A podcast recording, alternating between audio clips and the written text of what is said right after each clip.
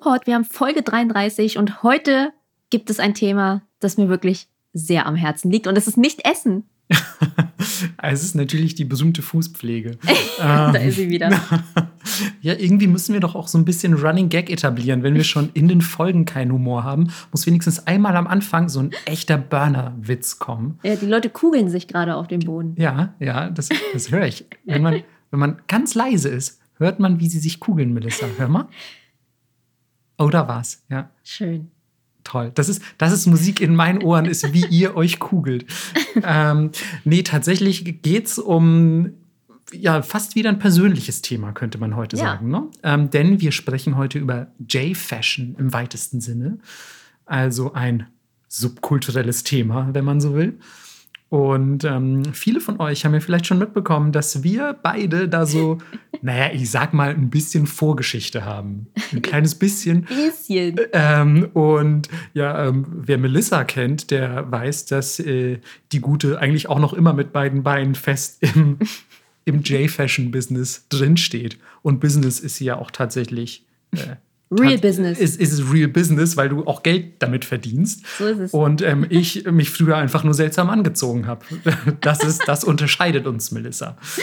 ähm, das ist natürlich ähm, ja, ein sehr, sehr weites Feld, weil, wie ihr euch vorstellen könnt, in Japan gibt es irgendwie gefühlte eine Billiarde Subkulturen, die natürlich auch ihren ganz eigenen Fashion-Stil mitbringen und ja, wie ihr euch das sicher auch denken könnt, können wir nicht alle beleuchten davon. Das heißt, wir haben uns jetzt heute so ein bisschen auf ähm, gewisse Mode- und Stilrichtungen und die natürlich auch damit verbundenen Subkulturen fokussiert, die man so auch bei uns im Westen kennengelernt hat.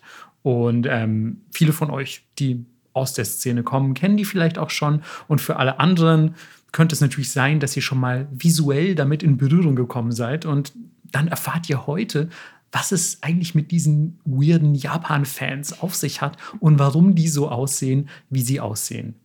Und als kleiner äh, Disclaimer sei vielleicht dazu gesagt, wenn ihr jetzt schon die Hände über den Kopf zusammenschlagt und sagt, boah, Fashion, voll das Scheißthema, ich hab, ich hab schon vier T-Shirts, ich will kein Fashion-Thema, könnt ihr nicht über was Cooles reden, ähm, dann ähm, müsst ihr entweder abschalten oder einfach hoffen, dass wir das so sympathisch und toll aufbereiten, dass ihr an Fashion einfach ein ganz neues Interesse entwickelt. Denn das kann ja durchaus auch bildend sein. Man muss das ja nicht gleich so stigmatisieren. Ja, es ist tatsächlich auch Spiegelbild der japanischen Gesellschaft. Also es wird auch ein bisschen kulturell, sozio kulturell heute. Das würde ich sogar ganz dick unterstreichen wollen. Ja. Also sogar nicht nur ein bisschen. Also ich finde, gerade auch in Japan sagt Fashion oft dann doch auch viel darüber aus, was in der Gesellschaft so abgeht oder nicht abgeht oder wie die japanische Gesellschaft so tickt. So ist es. Und ich fange heute an. Ungewöhnlich, ungewöhnlich, gefällt mir noch nicht so gut. Ähm, ich weiß gar nicht, hab, heißt das, ich habe jetzt nicht 90% Redezeit? Was soll Doch, das? die wirst du trotzdem haben. Ah, okay. Boah, Gott sei Dank. Und zwar geht es los mit einem Modestil, der quasi mein Leben geprägt hat und der auch ähm, ja, den Weg für mich geebnet hat in dieses ganze Business und warum ich überhaupt damit angefangen habe. Es geht nämlich um Lolita-Mode. Hätte schwören können, du sagst Dirndl. Close by, leider. oder auch nicht leider. Ähm, tatsächlich habe ich das manchmal, wenn ich Lolita anhabe und das ist so viel kariert oder so, dann kommen auch teilweise Omas und sagen so, das ist ja ein außergewöhnliches Dirndl, was sie da anhaben. das ist doch irgendwie ganz cute. Ja, also wenn ich irgendwann mal zum Oktoberfest gehe, ziehe ich, glaube ich, einfach ein kariertes Lolita-Kleid an. Klar. Obwohl ich, glaube ich, eher Lederhosen cool finden würde. Wollen wir vielleicht erstmal festhalten, warum solltest du denn aufs Oktoberfest gehen? Zum Brezeln essen. Richtig geile Brezeln essen. Bist du, bist du, bist du Brezel-Fan? Hey, ich liebe Brezeln. Okay. Alles mit Lauge finde ich richtig nice. Brezeln okay, okay. auch mit Schokolade? Was? Geil. Brezeln mit Schokolade? Ja. Boah, der Bayer in mir, er, er, er verzweifelt gerade so. Was, was geht hier für eine, für eine Kulturschändung vonstatten. Also wer gerade Salzstangen zu Hause hat, dippt die mal kurz in seine Schokocreme und crumpft mal ein bisschen drauf rum. Ist das richtig nice. Okay, fair enough. Äh, Schoko und Salz ist ja doch geiler, als Ja. man es Anfang erwarten, anfangs erwarten würde. Ich habe auch letztens äh, Kekse gegessen, die Melissa gebacken hat und die waren mit Schoko und Salz und es war mega geil, muss ich tatsächlich sagen. Danke, danke. Äh, zurück zu Lolita, Verzeihung, Verzeihung. Aber jetzt können nicht anfangen, über Bayern und Kekse zu reden und dann, naja, egal. So, genau. Also zurück zur Lolita-Mode. Äh, bevor ich mit der Geschichte anfange und allem drumrum, würde ich das erstmal kurz beschreiben für alle Leute, die das nicht kennen. Ich glaube, die meisten, die zuhören, werden vermutlich schon grob wissen, wie das aussieht. Aber das ist so ein bisschen inspiriert von der viktorianischen Mode, ähm, die Kinder als Trauerkleidung anhatten. Und das Verrückte ist, es sieht auf eine Art und Weise sehr westlich aus, aber auf eine andere Art und Weise auch überhaupt nicht.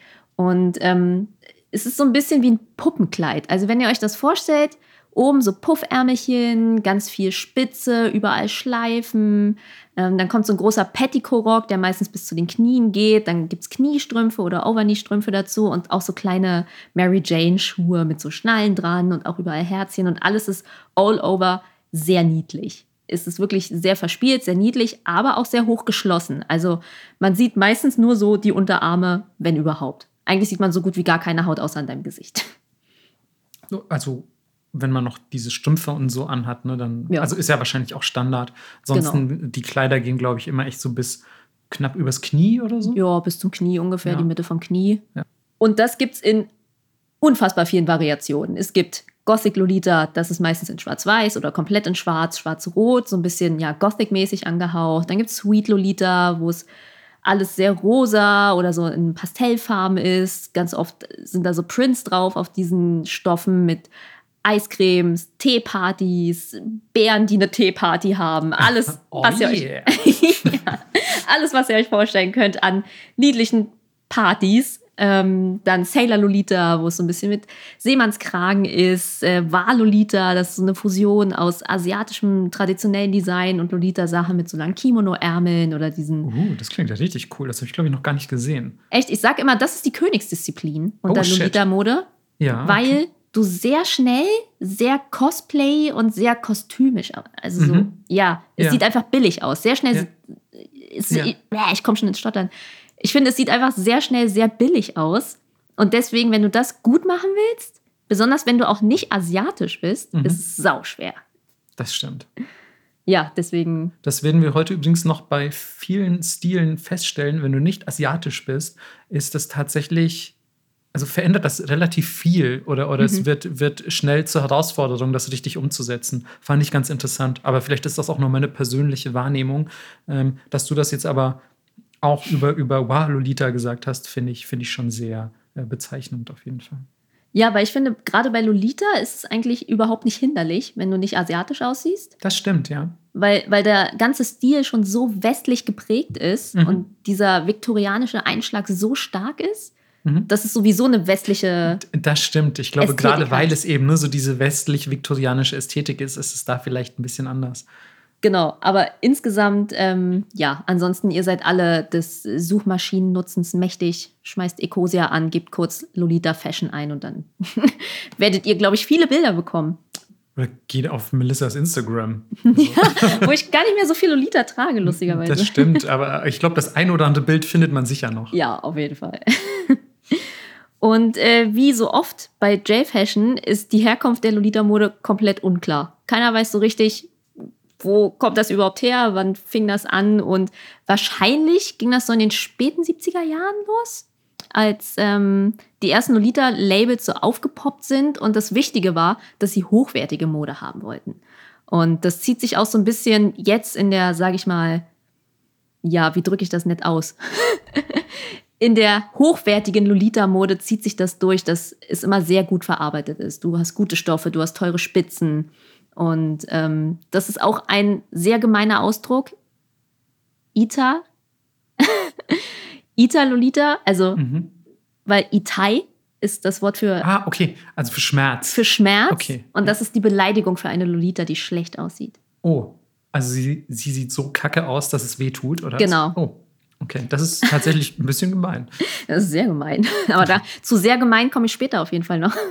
Vor allem ist es auch irgendwie. Lolita endet ja auch mit Ita. Ja, also Lolita, Ita, Ita, Lolita. Ita Lolita. Also, Ja. Entschuldigung. Ich habe es nur kurz in meinem Kopf ein paar Mal ausgesprochen und es kam mir, kam mir ganz amüsant vor. Bitte fahr fort. Genau. Und jedenfalls keiner weiß so richtig, wie das entstand und wo es herkommt. Es gibt sehr wenig Lore einfach dazu. Ähm, Das finde ich ganz überraschend, ehrlich Ja. gesagt.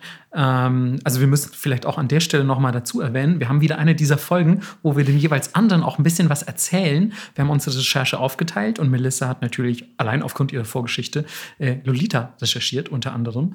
Und ähm, ich weiß zum Beispiel persönlich gar nichts darüber, außer dass ich halt weiß, wie es aussieht. Ich habe sehr viele Freunde, die früher das getragen haben oder es immer noch tragen. Und ähm, die ganze Hintergrundgeschichte, beziehungsweise was, was so hinter dem Brand oder dieser Art, sich zu kleiden, so einfach als, als Bedeutung oder, oder als Idee steckt, weiß ich alles gar nicht. Deswegen überrascht es mich total. Ich hätte gerade bei so einer großen Stilrichtung irgendwie erwartet, dass es dann irgendwie jetzt plötzlich eine Designerin beispielsweise gibt, die sich damals gesagt hat, ja, mir ist ein totes viktorianisches Mädchen im Traum erschienen und hat gesagt, mach, mach Kleidung, wie ich sie tragen würde. Ja, irgendwie nicht. Also, es gibt tatsächlich nicht wirklich Lore dazu. Also, es steht auf fast allen Websites immer nur, ja, so späte 70er und dann kamen auf einmal Labels, so eins der frühen Pink House. Mhm. Ich weiß gar nicht, ob es das noch gibt und Milk. Mhm. Irgendwie, die waren ganz früh dran. Dann, früher hieß das nur Pretty, als die losging. Jetzt ist es Angelic Pretty. Super iconic. Die haben auch einen Laden in Paris zum Beispiel. Das ist super selten. Ja, die äh, kenne ich auch tatsächlich. Eine Ex-Freundin von mir wollte unbedingt eine Angelique Pretty Handtasche. Ja, genau. Also es gibt so Brand, also man nennt Lolitas, die äh, nur Brand-Sachen tragen, von diesen großen Modehäusern auch Brand Whores. Mhm, okay, alles klar. Ein bisschen Italolita, alles klar. Ja, was, was sind noch große Labels? Baby the Stars Shine Bright, super gut, Metamorphose. Ähm, ja, also da könnt ihr euch tot suchen im Internet, aber das sind so die großen Häuser, würde ich sagen. Und natürlich meins, also Mademoiselle Posten natürlich ganz vorne. Nein, Das stimmt. Habe ich auch schon viel Gutes drüber gehört. Ähm, ja, und was viele, besonders im Westen, natürlich mit dem Begriff Lolita verbinden, ist der Roman und die Kindfrau sozusagen Mhm. ähm, von Vla Wladimir Nabokov. Nabokov, genau. 1955 hat er das Ding rausgeschrieben und lustigerweise, wenn du darüber mit Japanern redest, kennen die das Buch meistens gar nicht. Das überrascht mich ehrlich gesagt überhaupt nicht. Nee. Deswegen keine Ahnung, wie das zustande kam. Ich glaube auch, man verbindet ganz andere Dinge ne? mit, dem, mit, dem, mit dem Wort dem an Wort sich. Also hier in, hier in Deutschland beispielsweise ist das ja sehr negativ belastet auch, Ja.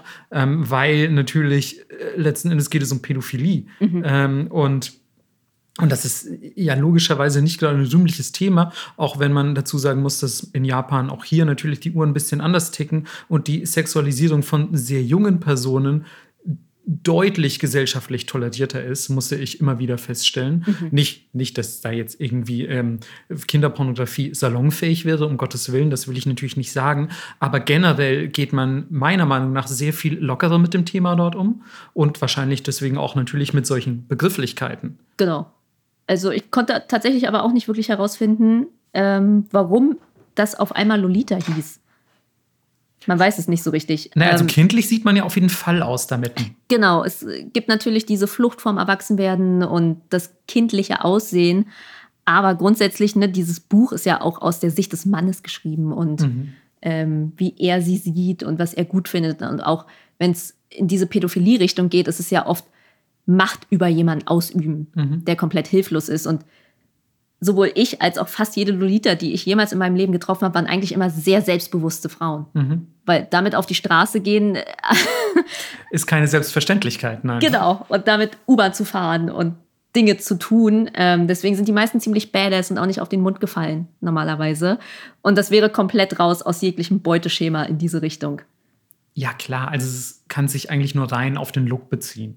Ja, wenn, wenn überhaupt. Also vielleicht ist das auch nur wieder irgendjemand in Japan, der irgendein lustiges Wort gehört hat und das gefällt ihm und deswegen hat er es genommen. Naja, im Prinzip, klar, also es äh, macht für mich macht es schon ein bisschen Sinn, dass Ja. man halt sagt, so man sieht mit diesen Kleidchen irgendwie aus wie ein viktorianisches Kind einfach. Genau. Ähm, was man auch dazu sagen muss, wenn wir schon in der Richtung unterwegs sind, es ist kein Fetisch. Das habe ich so oft in meinem Leben an den Kopf geworfen bekommen. Ja, ist das hier so eine Fetischsache? Und ich bin so, ey, hätte mir irgendeiner meiner Freunde mit irgendwelchen Körperflüssigkeiten auf mein Kleid gespritzt, wäre ich ausgerastet.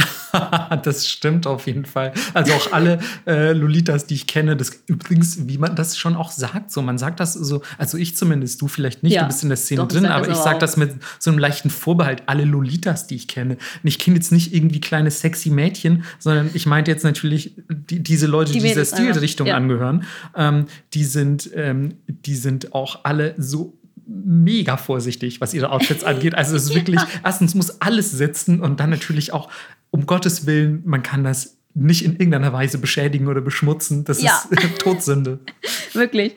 Weil natürlich diese Kleider aufgrund der hohen Verarbeitung sehr teuer sind. Inzwischen hat sich das so ein bisschen verschoben. Du kannst viele billige Sachen äh, aus verschiedenen asiatischen Ländern bestellen und auch minderwertige Kleider etc. etc. Aber wenn du tatsächlich ein Brandkleid, sage ich mal so, haben möchtest, musst du irgendwas zwischen, ja, so 270 Euro geht es ungefähr los und dann geht es gerne auch noch ein bisschen weiter nach oben. Es gibt natürlich Second-Hand-Shops, aber wenn du zum Beispiel einen raren Print haben möchtest, kann es auch mal sein, dass du 800 Euro bezahlst. Ja, klar. Für irgendwas, was schnell ausverkauft war und jemand versteigert das dann online und es ist noch in einem guten Zustand. Ihr müsst euch das so ein bisschen vorstellen wie diese Sneakerheads hier, die Schuhe sammeln und mhm. super viel Geld dafür ausgeben. Ich finde, das ist ein ganz treffender Vergleich eigentlich. Ne? Ja, die dann teilweise die Sachen auch gar nicht anziehen. hast du das auch? Hast du Kleider zu Hause, die du nie getragen hast? Nee, auf keinen Fall. Okay, okay. Aber dadurch, dass ja auch irgendwie drei Viertel meiner Garderobe einfach selber genäht ist, ist dann auch immer, ja, ich bin dann nicht so. Klar. Aber ich glaube, du hast ja dann auch noch mal ein bisschen eine Sonderstellung. Ja, voll. Also ich habe auch einfach so viel allein dadurch, dass ich mir alles selber machen kann und auch viel in Japan war und dann teilweise auch Sachen geschenkt bekommen habe und so, mhm. ist mein Kleiderschrank auch einfach so groß, dass ich denke, ja, was ist, wenn ich morgen sterbe und ich hatte das nie an? Wie schlimm wäre das? absolut, absolut gute Einstellung so. Ich wünschte, so könnte ich umgehen mit, ich weiß auch nicht, meiner Steam-Bibliothek. Also, okay, ist ein bisschen quatschiger Vergleich, aber du weißt, was ich meine. Voll. Genau, also Leute, es ist kein Fetisch. Ich sage nicht, dass es nicht Leute gibt, die das bestimmt ausleben, weil das gibt's alles. Aber ich habe noch nie jemanden getroffen in der Richtung, der gesagt hat, ja, das ist mein King. Irgendwie. Ich finde es ich find's echt total interessant, einfach, dass du jetzt, also wie du es gerade so erzählst, dass sich das anscheinend wirklich auch so rein visuell definiert. Ne? Also mhm. da fehlt irgendwie so eine, zugrunde liegende und um Gottes Willen, wenn jetzt super bewanderte, in der, in der Historie bewanderte Lolitas zuhören und sagen, ey, wie konntet ihr nicht erwähnen, das, Punkt, Punkt, Punkt, sorry, ähm, ihr könnt uns natürlich auch gerne aufklären online, aber ähm, ich finde es krass jetzt so zu hören, dass da nicht irgendwie eine, eine, eine, krasse Philosophie zugrunde liegt, sondern dass man einfach sagt, ey, mir gefällt das optisch, ja. ich will das anziehen und das ist irgendwie das ist einfach ein Outfit oder ein Stil, wo ich spüre, dass das mit meinem innersten Wesen gut vereinbar ist oder mhm. so. Ja, also es gibt so ein bisschen, äh, da komme ich jetzt zu, eine Theorie. Also die einen sagen, es war. Uh, Gothic Lolita Aluhut-Moment. ja, die einen sagen, es war eine Reaktion gegen die zunehmende freizügigere Kleidung der Frauen. Oha. Dass sie gesagt haben, okay, die Frauen haben immer weniger an, heißt, wir ziehen uns immer mehr an. Weil das kommt auch noch dazu, wenn Leute das so fetischisieren. Du bist ja wirklich komplett angezogen. Du bist ja von Kopf bis Fuß. Ich könnte mich in Lolita komplett einmal ausziehen und ich hätte immer noch mehr an als an einem normalen Sommertag in Berlin. Das glaube ich dir sofort, mit den ganzen Unterröcken und so. Voll, du hast ja noch eine Bluse unter dem Kleid, noch einen Unterrock. Unter deinem Unterrock hast du noch sogenannte Blumas, das sind wie so puffy Unterhosen. Und du hast ja so viel an einfach und dein ganzer Kopf ist ja auch voll mit Scheiß und Hüte und teilweise noch Handschuhe und hast du nicht gesehen. Ähm, und deswegen finde ich das so interessant, dass Leute dann trotzdem die Assoziation bekommen, es könnte was Sexuelles sein. Naja, man muss natürlich schon auch dazu sagen, dass Sexuelles ja nicht nur über nackte Haut funktioniert. Ja, es gibt klar. ja auch Leute, die tragen komplett Ganzkörper-Latex-Anzüge und finden Voll. das geil. Da sieht man das natürlich auch nicht, auch wenn sich da die Silhouette natürlich sich ein bisschen besser abzeichnet als in einem Lolita-Outfit. Aber gerade dadurch, dass man eben so kindlich aussieht, glaube ich, Mhm. liegt der Verdacht halt nahe und dass das Wort im Westen, also Lolita, ähm, so, so negativ vorbelastet ist. Ja. Also das ist vielleicht so eine Kombination, die da ein bisschen mit reinspielt. Und dass man halt immer irgendwie fetischmäßig wirkt, wenn man anders aussieht. Ja, das ist voll. halt, ist halt ein klassisches Allmann-Phänomen. Ja, und was äh, vielleicht auch noch dazu kommt, dass die westliche Kultur das natürlich so krass geprägt hat und dass es da auch so Leitfiguren gibt, die immer wieder in der Lolita-Mode auftreten und die immer wieder als Inspirationsquelle benutzt werden. Und ganz weit vorne ist halt Alice im Wunderland, was ja auch so ein bisschen, ähm, ja, dem Buch haftet ja der Ruf an, dass er vielleicht auch pädophil war und Ja. äh, schwierige Geschichte, man weiß nicht. Aber es wird ja auch gemunkelt, dass er vielleicht einfach nur Alice im Wunderland-Syndrom hatte.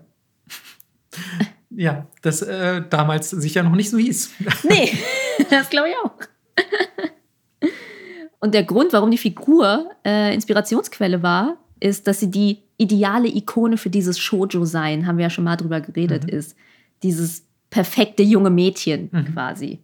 Und so sehr unschuldig, sehr schön, ähm, ja, wenig, wenig Dirt, so wenig Grit einfach. Wobei man ja auch dazu sagen muss, dass es ja auch viele Disney-Prinzessinnen zutreffen würde. Aber sie hat es irgendwie ja, ganz besonders getroffen, wie es scheint. Vor allem, weil ja auch man durchaus sagen könnte, dass, dass viele dieser Themen aus dem Alice im Wunderland-Franchise auch im, im Gothic-Lolita-Stil immer wieder aufgegriffen werden. Also nicht Gothic jetzt nur, sondern Lolita, im, ja. im Lolita-Stil immer Voll. wieder aufgegriffen werden. Sei es die Teeparty oder sonst irgendwas. Genau, also diese Events, auch immer dieser Kuchen und ähm, diese ganze Opulenz. Ich Ja. will eine nice Party machen, ich sticke. Hier ist ein Hase mit einer Taschenuhr. Ja, exakt. Mhm.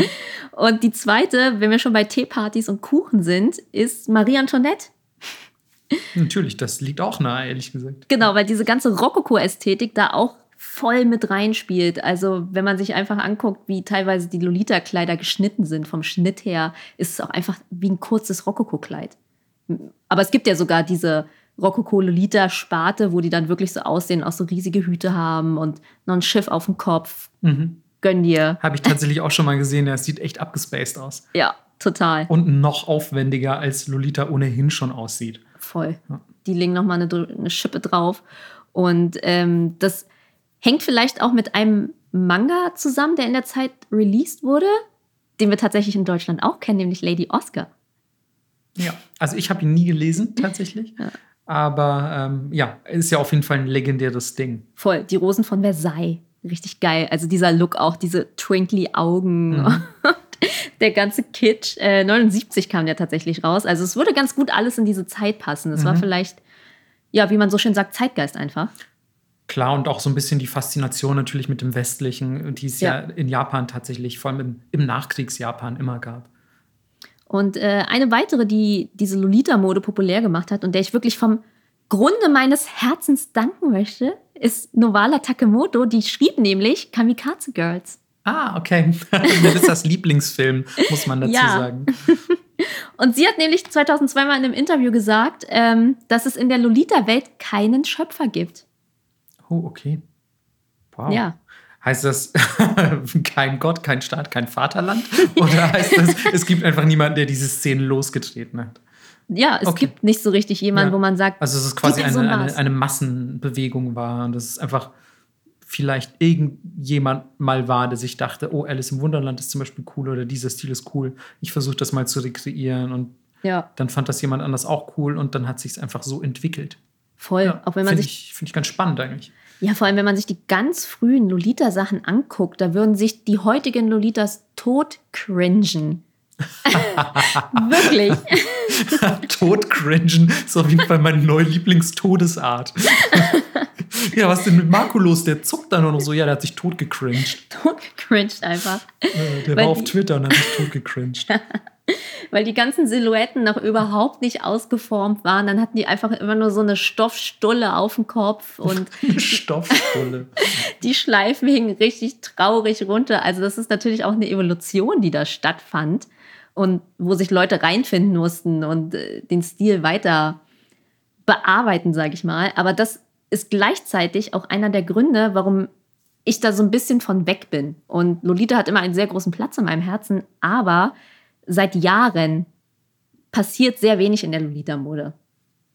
Und jetzt so langsam, ähm, weil China da so krass drückt im Moment mit den jungen Designern, passiert gerade so ein bisschen was, ähm, weil das so ein bisschen mit Cosplay fusioniert und die viel so, ja, wir machen jetzt hier so aggressive Non-Lolita-Outfit. Marco, sofort habe ich dann Non-Lolita gehört. ich habe extra nichts gesagt, ehrlich gesagt, weil im Zusammenhang mit Lolita wird das gleich ein bisschen ein heikles Territorium, aber die Nonnen nehme ich gern. Naja, und äh, keine Ahnung, Militär-Lolita hast du nicht gesehen. Und jetzt wird es gerade wieder so ein bisschen interessanter, aber ich würde mal grob sagen, so sechs, sieben Jahre war echt ein bisschen Flaute. Okay. Weil es gibt festgesetzte Regeln, wie du auszusehen hast in Lolita und die werden die meiste Zeit auch eingehalten. Und ich war irgendwann einfach ein bisschen gelangweilt. Das ist vor allem auch, also ich meine, jeder, der dich halbwegs kennt, weiß, dass, dass das wirklich das Letzte ist, worauf du Bock hast. Irgendwie sagen so, hey cool, äh, lass uns doch einfach haufenweise Regeln zur Mode hinzufügen, ja. die wir alle einhalten müssen. Und so. Voll. Und ich wollte eigentlich zum Schluss dazu kommen, aber dann mache ich das einfach jetzt, weil das Problem an Lolita ist tatsächlich immer noch, und das finde ich so unfassbar schade, im Westen die toxische Community. Die ist einfach so schlimm und so bitchig und dieses, wir müssen hier Regeln einhalten und Leute haben so und so auszusehen. Und in Japan findet das überhaupt nicht statt. Ich habe Lolitas in Japan gesehen mit Gummistiefeln, mit Sneakern, Petticoat, was das, habe ich noch nie in meinem Leben gehört. Ich, ich ziehe jetzt hier einfach ein Nike-T-Shirt unter mein 280 Euro Kleid. Ist mhm. mir scheißegal. Mhm. Weil Mode ist lebendig und du musst ja Mode leben. Und wie soll was Neues entstehen, wenn du immer nur das Gleiche anziehst, immer nach den gleichen Regeln? Ich verstehe, dass du einen Stil ausdefinierst und dass es gewisse Regeln dafür gibt, aber du musst doch auch Raum für Entfaltung lassen. Und um mal kurz zu verdeutlichen, wie toxisch diese Community ist, es gibt seit Jahren ein Forum, das nennt sich Behind the Bows. Und jede Woche. Das klingt ehrlich gesagt wie so eine shady Netflix-Sendung oder so. Ist es basically auch. Ja, okay. Und jede Woche werden dort Fotos hochgeladen von Leuten, die Fotos von anderen Leuten nehmen und sich das Maul über die zerreißen. Alles klar. Anonym. Das ist natürlich mega bitter, Alter. Was, was für eine scheiß Community einfach, muss man echt ja, mal sagen. Muss man wirklich sagen. Also, wir werden auch gleich feststellen, bei, bei meinem Thema ähm, ist es genauso tatsächlich. Das scheint einfach irgendwie, ich weiß nicht, ob es ein westliches oder ein rein deutsches Phänomen ist, mhm. aber ja, in Japan ist das definitiv nicht der Fall. Da weiß man, dass man als Teil dieser Community einfach zusammenhalten muss und dass man ja. sich ja auch über gemeinsame Interessen definiert, anstatt so Feindseligkeiten unter Gleichgesinnten auszutragen. Das ist doch das Letzte, was man wollen sollte. Reg dich doch lieber über die Leute auf, die wie ich jetzt hier einfach eine Hose und ein T-Shirt tragen, so, die wirklich gar nichts mit Lolita zu tun haben. Ja, ich habe das wirklich noch nie verstanden und das ist ja auch eine finanzielle Frage. Mhm. Also das ist einfach ein teurer Stil und am Anfang, also als ich jung war, konntest du überhaupt nichts importieren. Das war so gut wie unmöglich. Und wenn, dann war es unbezahlbar. Also hast du alles gemacht, um irgendwie in die Richtung zu nähen. Du hast andere Sachen aus anderen Läden geholt, hast sie irgendwie umgearbeitet, hast, hast Schleifen draufgeklebt, keine Ahnung. Ja, ey, ganz ehrlich, der Deutsche fühlt sich halt sehr gerne überlegen. Ne? Und ja. ähm, was könnte einem ein größeres Hochgefühl der Überlegenheit bescheren, als sich im Internet über andere lustig zu machen? I don't know ja, bitter. Und ich kenne tatsächlich Leute, äh, die deswegen aufgehört haben. Ey, kann ich denen absolut nicht verübeln. Ja? So sad einfach. Also, ähm, wenn ihr solche Leute seid, die in Behind the Bows stunk machen, lass das mal. Was soll diese kindische Kackscheiße? Ja, mach doch lieber was Cooles in der Zeit. Erfinden neuen ja. Modestil. Oder, oder, ganz ehrlich, greif doch den Leuten vielleicht auf irgendeine Weise unter die Arme. Supporte die doch vielleicht und ja. sag denen so: Hey, weißt du was, ich sehe gerade, du hast den Petticoat noch nicht so raus lass mich dir mal kurz ein paar Tipps geben oder so. Ja. Aber ja, was ihr da macht, mega scheiße. Ja, also deswegen war ich in meinem ganzen Leben auch nur glorreiche dreimal bei einem Lolita-Treffen. Hey, auch das wundert mich überhaupt nicht. So, also willst du dich mit so einer Community noch dann auch face-to-face -face irgendwie abgeben? Ich ja. würde es nicht wollen.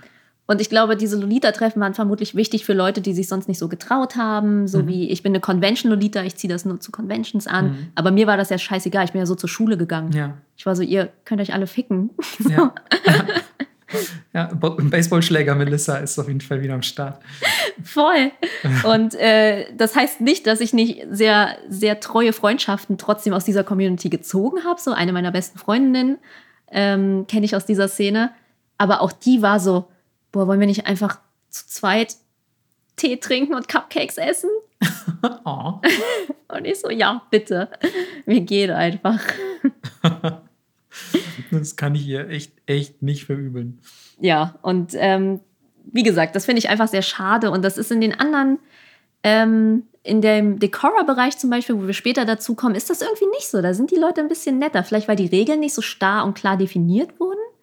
Wo ich mich auch immer frage, wo wurden jemals diese Regeln definiert? Also ich meine, es gibt ein, eine sehr berühmte Zeitschrift, die gibt es leider nicht mehr, aber man kann immer noch so, ja, bei eBay oder so bestimmt einzelne Hefte finden. Und es hieß die Gothic Lolita Bible. Mhm.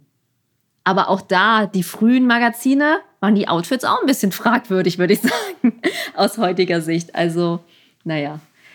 Aber ja, wie schon gesagt, die Gothic Lolita Bible. Und daraus gab es sehr viel Inspiration für alle und viel, was man daraus mitnehmen konnte. Und das war so ein Aim meines Lebens, einmal in der Gothic Lolita Bible zu sein. Hast du es geschafft? Tatsächlich ja. Ah, geil. Dann kannst du ja jetzt in Frieden sterben. Voll. Auf jeden Fall.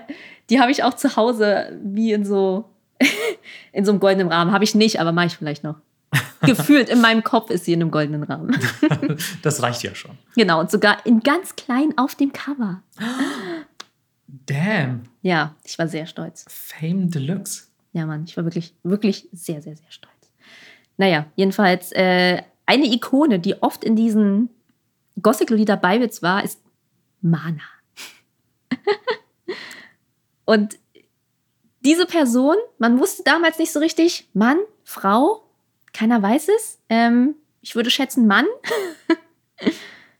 Muss man ja auch gar nicht so genau beziffern. Genau, ist eigentlich auch komplett egal. Und der war ganz weit vorne, diese ganze Gothic Lolita Mode zu promoten, hatte dann später auch eine Band, da kommst du vermutlich auch noch zu bei Wish K und gründete auch ein eigenes Modelabel 99, was ich bis heute nicht aussprechen kann, weil ich nie Französisch hatte. Moi, hm, tja, keine Ahnung. Es gibt sehr viele Striche oben drüber und so Häkchen, keiner weiß es. Naja. Das finde ich sehr schön, von jemandem, der kein Französisch spricht, Französisch beschrieben zu bekommen. ja, da sind so viele Striche, da sind Häkchen noch drüber. I don't even know. I don't even know. Ähm, ja, habe ich bis heute nicht gelernt. Aber sehr iconic auf jeden Fall. Der hat auch nie in Interviews geredet, sondern hatte immer so, seine Managerin, glaube ich, war das dabei und hat ja immer nur was ins Ohr geflüstert und sie hat es dann gesagt. Ja, Geiler PR-Move einfach. Das war wirklich PR-mäßig kaum zu toppen. Ne? Das war, ja, ja. Man, man kannte ihn allein schon dafür. Voll. Also witziger Dude auf jeden Fall. Auch eine Stilikone, könnte man sagen. Wir können ja bestimmt auch ein paar Bilder auf Twitter posten. Mhm. Und Lustigerweise war früher die Regierung von Japan ein bisschen chilliger und hat, glaube ich, auch verstanden, dass man mit Popkultur die Leute oft mehr abholt als mit, hey, ihr könnt in diesen Bergen wandern gehen und Kitesurfen, weil das könnt ihr ja nirgendwo anders auf der Welt. Ähm, und hat versucht, die Lolita-Mode lustigerweise bekannter zu machen. Und der Außenminister wies im Februar 2009 Modelle zur Verbreitung der japanischen Popkultur zu. Und es gab einen Titel, Botschafter der Niedlichkeit. Kawa Taishi. Wie geil ist das bitte? Wie gerne wäre ich das geworden? Ich wollte es gerade sagen, Melissa, ist das nicht deine Jobbezeichnung? Wieso hat die Botschafterin einen Baseballschläger? es ist ihr sehr ernst. Ja, die Niedlichkeit ist ihr sehr ernst. ja. Äh, genau, und die ersten drei Botschafter der Niedlichkeit waren das Model Misako Aoki, ähm, sie hatte so diesen Lolita-Stil mit sehr viel Rüschen und Spitzen an und äh, Yukimura, die quasi mehr dieses Harajuku, Harajuku-mäßige präsentierte, bisschen bunter, bisschen mehr ähm, Street. Street einfach. Und dann gab es noch Shizuka Fujioka und die hatte diese ganze Schuluniform-Geschichte an. Ziemlich witzig auf jeden Fall. Und außerdem war der nächste Move, den internationalen Harajuku Walk zu wie soll man sagen, initiieren. Und mhm. den gibt es ja bis heute noch. Ah, okay, cool. Er ist leider inzwischen sehr klein geworden, weil natürlich das immer weiter schrumpft, aber den gibt es immer noch und das finde ich sehr schön. Auch in anderen Ländern. Gibt es denn die Niedlichkeitsbotschafterinnen noch? Das konnte ich leider nicht rausfinden. Schade. Also es gibt immer noch über NHK, weiß ich, irgendwie so ähm, Kawaii Ambassador irgendwie. Vielleicht ist das das, Das inzwischen. klingt sehr danach, finde ich. Ja, Ja. genau. Und jetzt denkt ihr so, okay, wir reden hier die ganze Zeit von Mädels, aber wenn du ein Typ bist, kannst du auch eine Bro-Leader sein. Kein Problem. Das finde ich ja geil. Das habe ich auch, glaube ich, noch nie gesehen, muss ich sagen. Ah, doch, hin und wieder habe ich das gesehen. Okay. Und es gibt natürlich auch das Pendant dazu, wenn du sagst, okay, ich will kein Kleid anziehen. Äh, ich fühle mich wohler in Hosen, kannst du auch so ein bisschen so eine Prinz von Versailles-Sache machen. Mhm. Das geht auch. Und Das bordert dann wahrscheinlich aber auch sehr schnell ans Cosplay, ne? Könnte ich mir genau, vorstellen. Ja. ist es immer ein schmaler Grad zwischen Lolita und Cosplay. Und deswegen, viele regen sich darüber auf, aber wenn die Leute mich fragen, ja, was ist das für ein Kostüm, dann erkläre ich immer sehr ausführlich und nett, warum das kein Kostüm ist. Weil Leuten hilft nicht, wenn du sie ankackst, sondern Leuten hilft es, wenn du sie bildest. Boah, Melissa, wie du einfach immer ein Schlusswort ans nächste reißt. So geil, aber es ist halt leider echt irgendwie noch so das erste Fünftel der Folge wahrscheinlich. Ja, sorry Leute, aber es ist halt einfach mein Live. Ja, es ist, äh, da müsst ihr jetzt auch einfach mal, äh, da müsst ihr jetzt einfach mal durch. Da müsst ihr durch. Ähm, ich meine, müsst ihr auch immer, wenn ich rede. Jetzt darf Melissa halt auch mal was sagen. Kommt drauf klar. Aber wir sind auch fast am Ende. Was der einzige Fun-Fact, den ich noch anfügen möchte, ist, dass es sich so eingebürgert hat, wenn du der Freund einer Lolita bist oder auch einer Bro-Leader. Ich möchte hier keine, äh, keine Sachen antizipieren. Ja, keine heteronormativen äh, Beziehungen propagieren, bitte. Genau, Ja. also was auch immer ihr seid und wie ihr zusammengefunden habt. Ja. Aber sagen wir, du bist männlich gelesen und hältst die Tasche deiner Lolita, Ja. dann nennt man dich auch sehr nett das OG Accessory. Haha, geil. Ja. Ja. Also Das finde ich sehr ist, witzig. äh, übrigens, ich gehe schwer davon aus, dass es sich um den Prinzen handelt. Ja, ja. Weniger OG. Also, wenn ihr jetzt OG verstanden habt, das sind nicht die Original Gangsters. ähm, es sind die OGs, die, die Prinzen. Genau, und du bist halt nur das Accessoire natürlich. Ja, natürlich. Du bist ein netter Prinz-Sidekick. Ja, du machst Fotos, du hältst die Tasche, du trägst sie über Pfützen. Na klar. Ja, all diese Dinge. Aber wer würde das nicht für seine Lolita-Freundin tun? Voll. Das ist so, wie die ganzen Gamer-Dudes immer denken, Alter, ich hätte so gerne Cosplay-Freundin, das wäre so geil. Aber die Realität ist, die sieht einfach nur am Tag des Fotoshootings so aus. Und sonst stinkt deine Wohnung nach Klebe. Sie wird wahrscheinlich die Hälfte der Zeit zocken. Und Und das Cosplay nicht zu Hause tragen. genau. Also höchstens, ihr seid sehr kinky und habt da irgendwie eine gewisse Absprache getroffen. Aber ansonsten ansonsten, wahrscheinlich nicht. nee, ansonsten ist es einfach nur Arbeit. Da So. finde ich aber einen schönen Fun-Fact auf jeden Fall. Genau. Und äh, bevor ich noch weiter ausschwenke und ewig lange Stories erzähle, würde ich hier ein, einen rüschigen rosa Strich machen. Melissa, ganz ehrlich, wenn ich gewusst hätte, wie begeistert du von diesem Thema erzählen wirst, dann hätte ich gesagt, ey, lass doch einfach direkt eine ganze, eine, lass doch eine ganze Lolita-Folge machen.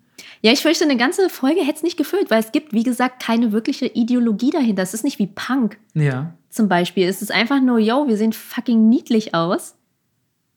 Und that's it. Aber ich finde, also ich finde dafür, dass es das schon gewesen ist, hast du bisher eigentlich relativ gut was zu erzählen gehabt und was ja auch durchaus interessant war. Ähm, also ich, ich bin der Meinung, dass das hätte total, das hätte total äh, die Fans sicher gefreut. Gerade auch die, die zuhörenden ähm, Behind the Bows-Userinnen, Ja, ähm, die alle richtig triggert sind die nächste jetzt Woche. richtig getriggert sind. Morgen gibt es direkt einen Nippot-Hate-Thread. Ja, und 300 Fotos von mir. Ja, wo du einfach irgendwie keinen komischen äh, Fleck auf dem Petticoat hast oder Ja, so. oder Ja. die Form des Petticoats hat jemandem nicht gefallen, hatte ich auch schon. Ist ja. nicht so, als wäre ich nie bei Behind the Bows gewesen. Warst du? Auf jeden Fall. Ach du meine Güte, okay. Ja, ja. Aber das ist okay. Ich sage immer, das ist der Ritterschlag. ich dachte, das sei die Gothic Lolita Bible. Nee, der, der Community-Ritterschlag, dass du jemanden Okay. so sehr getriggert hast, Das ist eigentlich, das stimmt, das ist eigentlich schon ganz geil. dass er einfach eine Stunde oder keine Ahnung, wie lange so ein Edit dauert, darauf verbracht hat, dich zu, ja, dich niederzumachen. Ja, dich Art im Internet zu trashen. So muss man Ja. das ja auch manchmal sehen. Ne? Du bist den Leuten wichtig genug. Und wenn du dann noch die Größe hast, einfach drüber zu stehen und das zu belächeln, was für eine wunderbare Kombination. Ja, das ist alles so lächerlich. Also auch hier nochmal, Leute, ey, kombiniert das Lolita-Zeugs mit was ihr wollt. Wirklich. Wenn ihr sagt, ich bin Lab-Lolita und ich habe eine Ritterrüstung an, dann gönnt euch. Finde ich auch ehrlich gesagt ganz vielversprechend. So, wie viele Leute würden sich mit einer Lolita mit einem Schwert anlegen? Ja, Oder einfach so eine so. helle Bade. Ja, deswegen. Bei der einen Mondschau hatte meine eine Lolita, es war so Jeanne d'Arc inspiriert, hatte auch ein fettes Schwert in der Hand. Finde ich richtig gut. Ja. Also ganz ehrlich, Medieval Lolita ist für mich jetzt eigentlich noch das Einzige, was wirklich zählt. Alles andere ist gerade für mich ein bisschen gestorben, muss ich sagen. Non-Lolita auch, aber es zählt da vielleicht auch rein. Non-Lolitas mit Knarren. Non, Alter, Non-Lolitas mit Knarren. Boah. Die knutschen. Oh mein Gott, sie knutschen. Hm, Ich kann es mir direkt vorstellen. Gib mir kurz fünf Minuten. Ihre Verbindung wird gehalten. Ähm, okay, okay. So, aber jetzt kommen wir von einem Stil, den ich immer noch trage, zu einem Stil, den Marco leider nicht mehr trägt. Ja, ähm, Manchmal sieht man es noch. Manchmal. Man, man sieht es noch. Es blitzt so durch hier und da. Geil. Das, das freut mich eigentlich fast ein bisschen zu hören. ähm, ja, denn es handelt sich um, ähm, ja, es handelt sich tatsächlich um Nonnen-Outfits. Nein, ähm, es handelt sich um Visual K. Äh, Melissa hat es ja gerade schon angedeutet. Ähm, das ist so auch, ich glaube, der ja fast schon dickste Brocken auf meiner Liste, denn Visual K ist, glaube ich, auch, obwohl es in Japan mittlerweile vor allem schon sehr, sehr underground ist, sehr indie, ähm, ist es gerade im Westen sicher eine der bekanntesten Moderichtungen ähm, Japans gewesen oder die aus Japan hier rüber geschwemmt wurden. Ähm, ich habe fast ein bisschen Schwierigkeiten, ähm, es in Worte zu fassen, wie es denn nun genau aussieht. Ähm, ich fange vielleicht mal so an. Es handelt sich um eine dieser typischen Subkulturen, die mit Musik zu tun haben. Ihr kennt das ja sicher. Früher war man irgendwie, entweder man war halt Hip-Hopper oder man war Metaler. Und also es war viel, sage ich mal, auch im deutschen oder im westlichen Raum ist, ist Musik beeinflusst, was Subkulturen angeht. Auch Punk und Co. Alles definiert sich ja sehr oft um, um Musik und Bands herum. Und auch beim Visual K war das so. Ähm, nur, dass es eigentlich so ein Clusterfuck aus allem ist, was ich gerade erwähnt habe. Ja.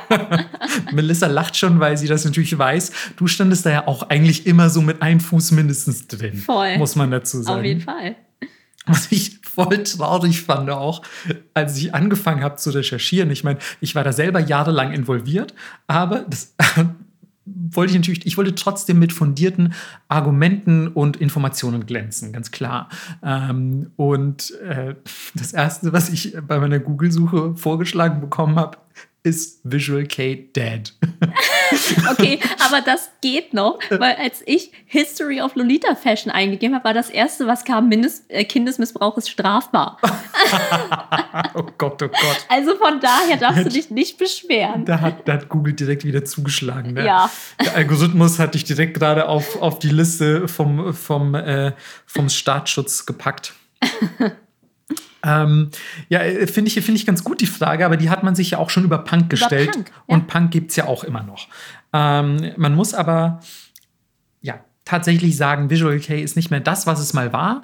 Ähm, um aber überhaupt die Entwicklung zu verstehen, muss man vielleicht mal ganz an den Anfang dieser Stilrichtung gehen. Denn bevor ich jetzt dazu komme, euch irgendwie eine elaborierte Beschreibung dessen zu geben, wie man so als Visu, so nennt man das, als Anhänger des Visual K. Oder Wischler. Ähm, äh, Wischer sagen auch manche seltsamen Leute aus Berlin. ähm, wie man so aussieht, ist es ganz sinnvoll, euch erst so ein bisschen Geschichtsunterricht zu geben, wie sich das ja auch für mich gehört. Ich habe sogar eine Jahreszahl, keine Sorge, keine Sorge. Ähm, denn ihr habt euch jetzt wahrscheinlich erstmal gefragt, so, hä, Visual K, was sagst du da die ganze Zeit für komische Worte? So, die verstehe ich gar nicht. Erklär die mal. Mache ich, keine Sorge. ähm, und zwar ähm, ist der Name ja, sagen wir mal, eine Ableitung eines Albumtitels, wenn man so will. Noch nicht mal eines Albumtitels, sondern der Aufschrift eines Covers eines Musikalbums. Und ähm, Visual, ja, sagt euch jetzt so visuell, ne? also die englische Version von visuell, einfach nur erstmal so bi- bildlich, wenn man so will. Und ähm, Kei ist das japanische Wort für so viel wie Stil oder Style. Also es bedeutet erstmal nur visueller Stil. Was jetzt auch nicht so, für, für, gerade für Mode, die ja gefühlt immer visuell ist, ist es nicht so ein mega kreativer Name und man denkt sich, ja, okay, irgendwie, was ist das für ein, für ein für eine leere Phrase, die da gedroschen wird.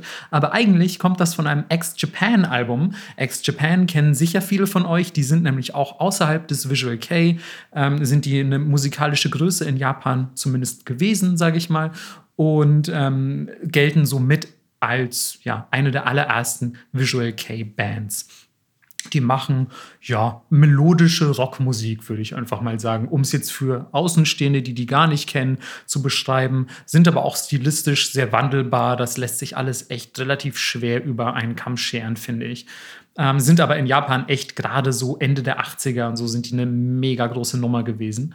Ähm, und ja, auf dem zweiten Album dieser Band stand einfach nur Psychedelic Violence Crime of Visual Shock.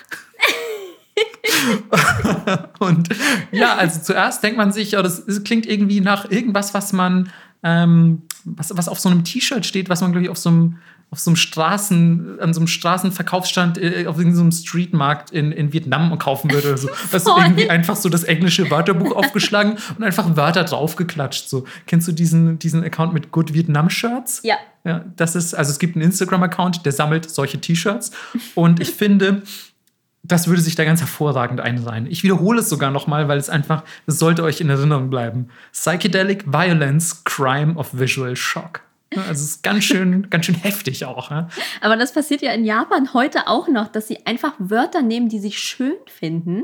Total. Und dann benutzen. Ich weiß noch, es gab mal ein Label, das hieß Blabla Hospital. Ja. Dann gibt es ein Label, das heißt Döll. Einfach nur, weil sie fanden, dass zwei Punkte exotisch aussahen. Ja, ja absolut. Auch wie viele Sonderzeichen und so man, Ja. man immer wieder findet. Ähm, das finde ich, finde ich schon sehr bezeichnend, dass es da wirklich auch nur danach geht, was einem irgendwie gefällt. Ja. Ich finde auch gerade, wenn jetzt Leute vielleicht zuhören, die, die Anime gucken oder so, ich finde auch gerade im, im Anime-Bereich, gerade wenn da irgendwelche Spin-Offs kommen von größeren Franchises oder so, die haben auch immer die dümmsten Namen, wo du weißt, Ja. so geil, die haben wirklich einfach nur englische Wörter genommen, die sie ganz geil fanden, haben die zusammengemischt. Und dann heißt es so hier, ähm, Fate Stay Night erstmal, auch so die, allein schon dieser Name der Franchise, die ja eine sehr, sehr große, bekannte Franchise ist. Und dann hier das neue Spin-off Blood Battle of Strange oder so. Und du denkst so, ja, okay, Blood Battle of Strange. Nee, oder Blood, Blood Time Duel of Strange. Irgend so, so richtiger Voll. Blödsinn. Und du denkst so, alles klar, da hat sich doch niemand drüber Gedanken gemacht, was das wirklich bedeutet. Hey, ist doch bei diesen ganzen Dating-Sims in die andere Richtung genauso.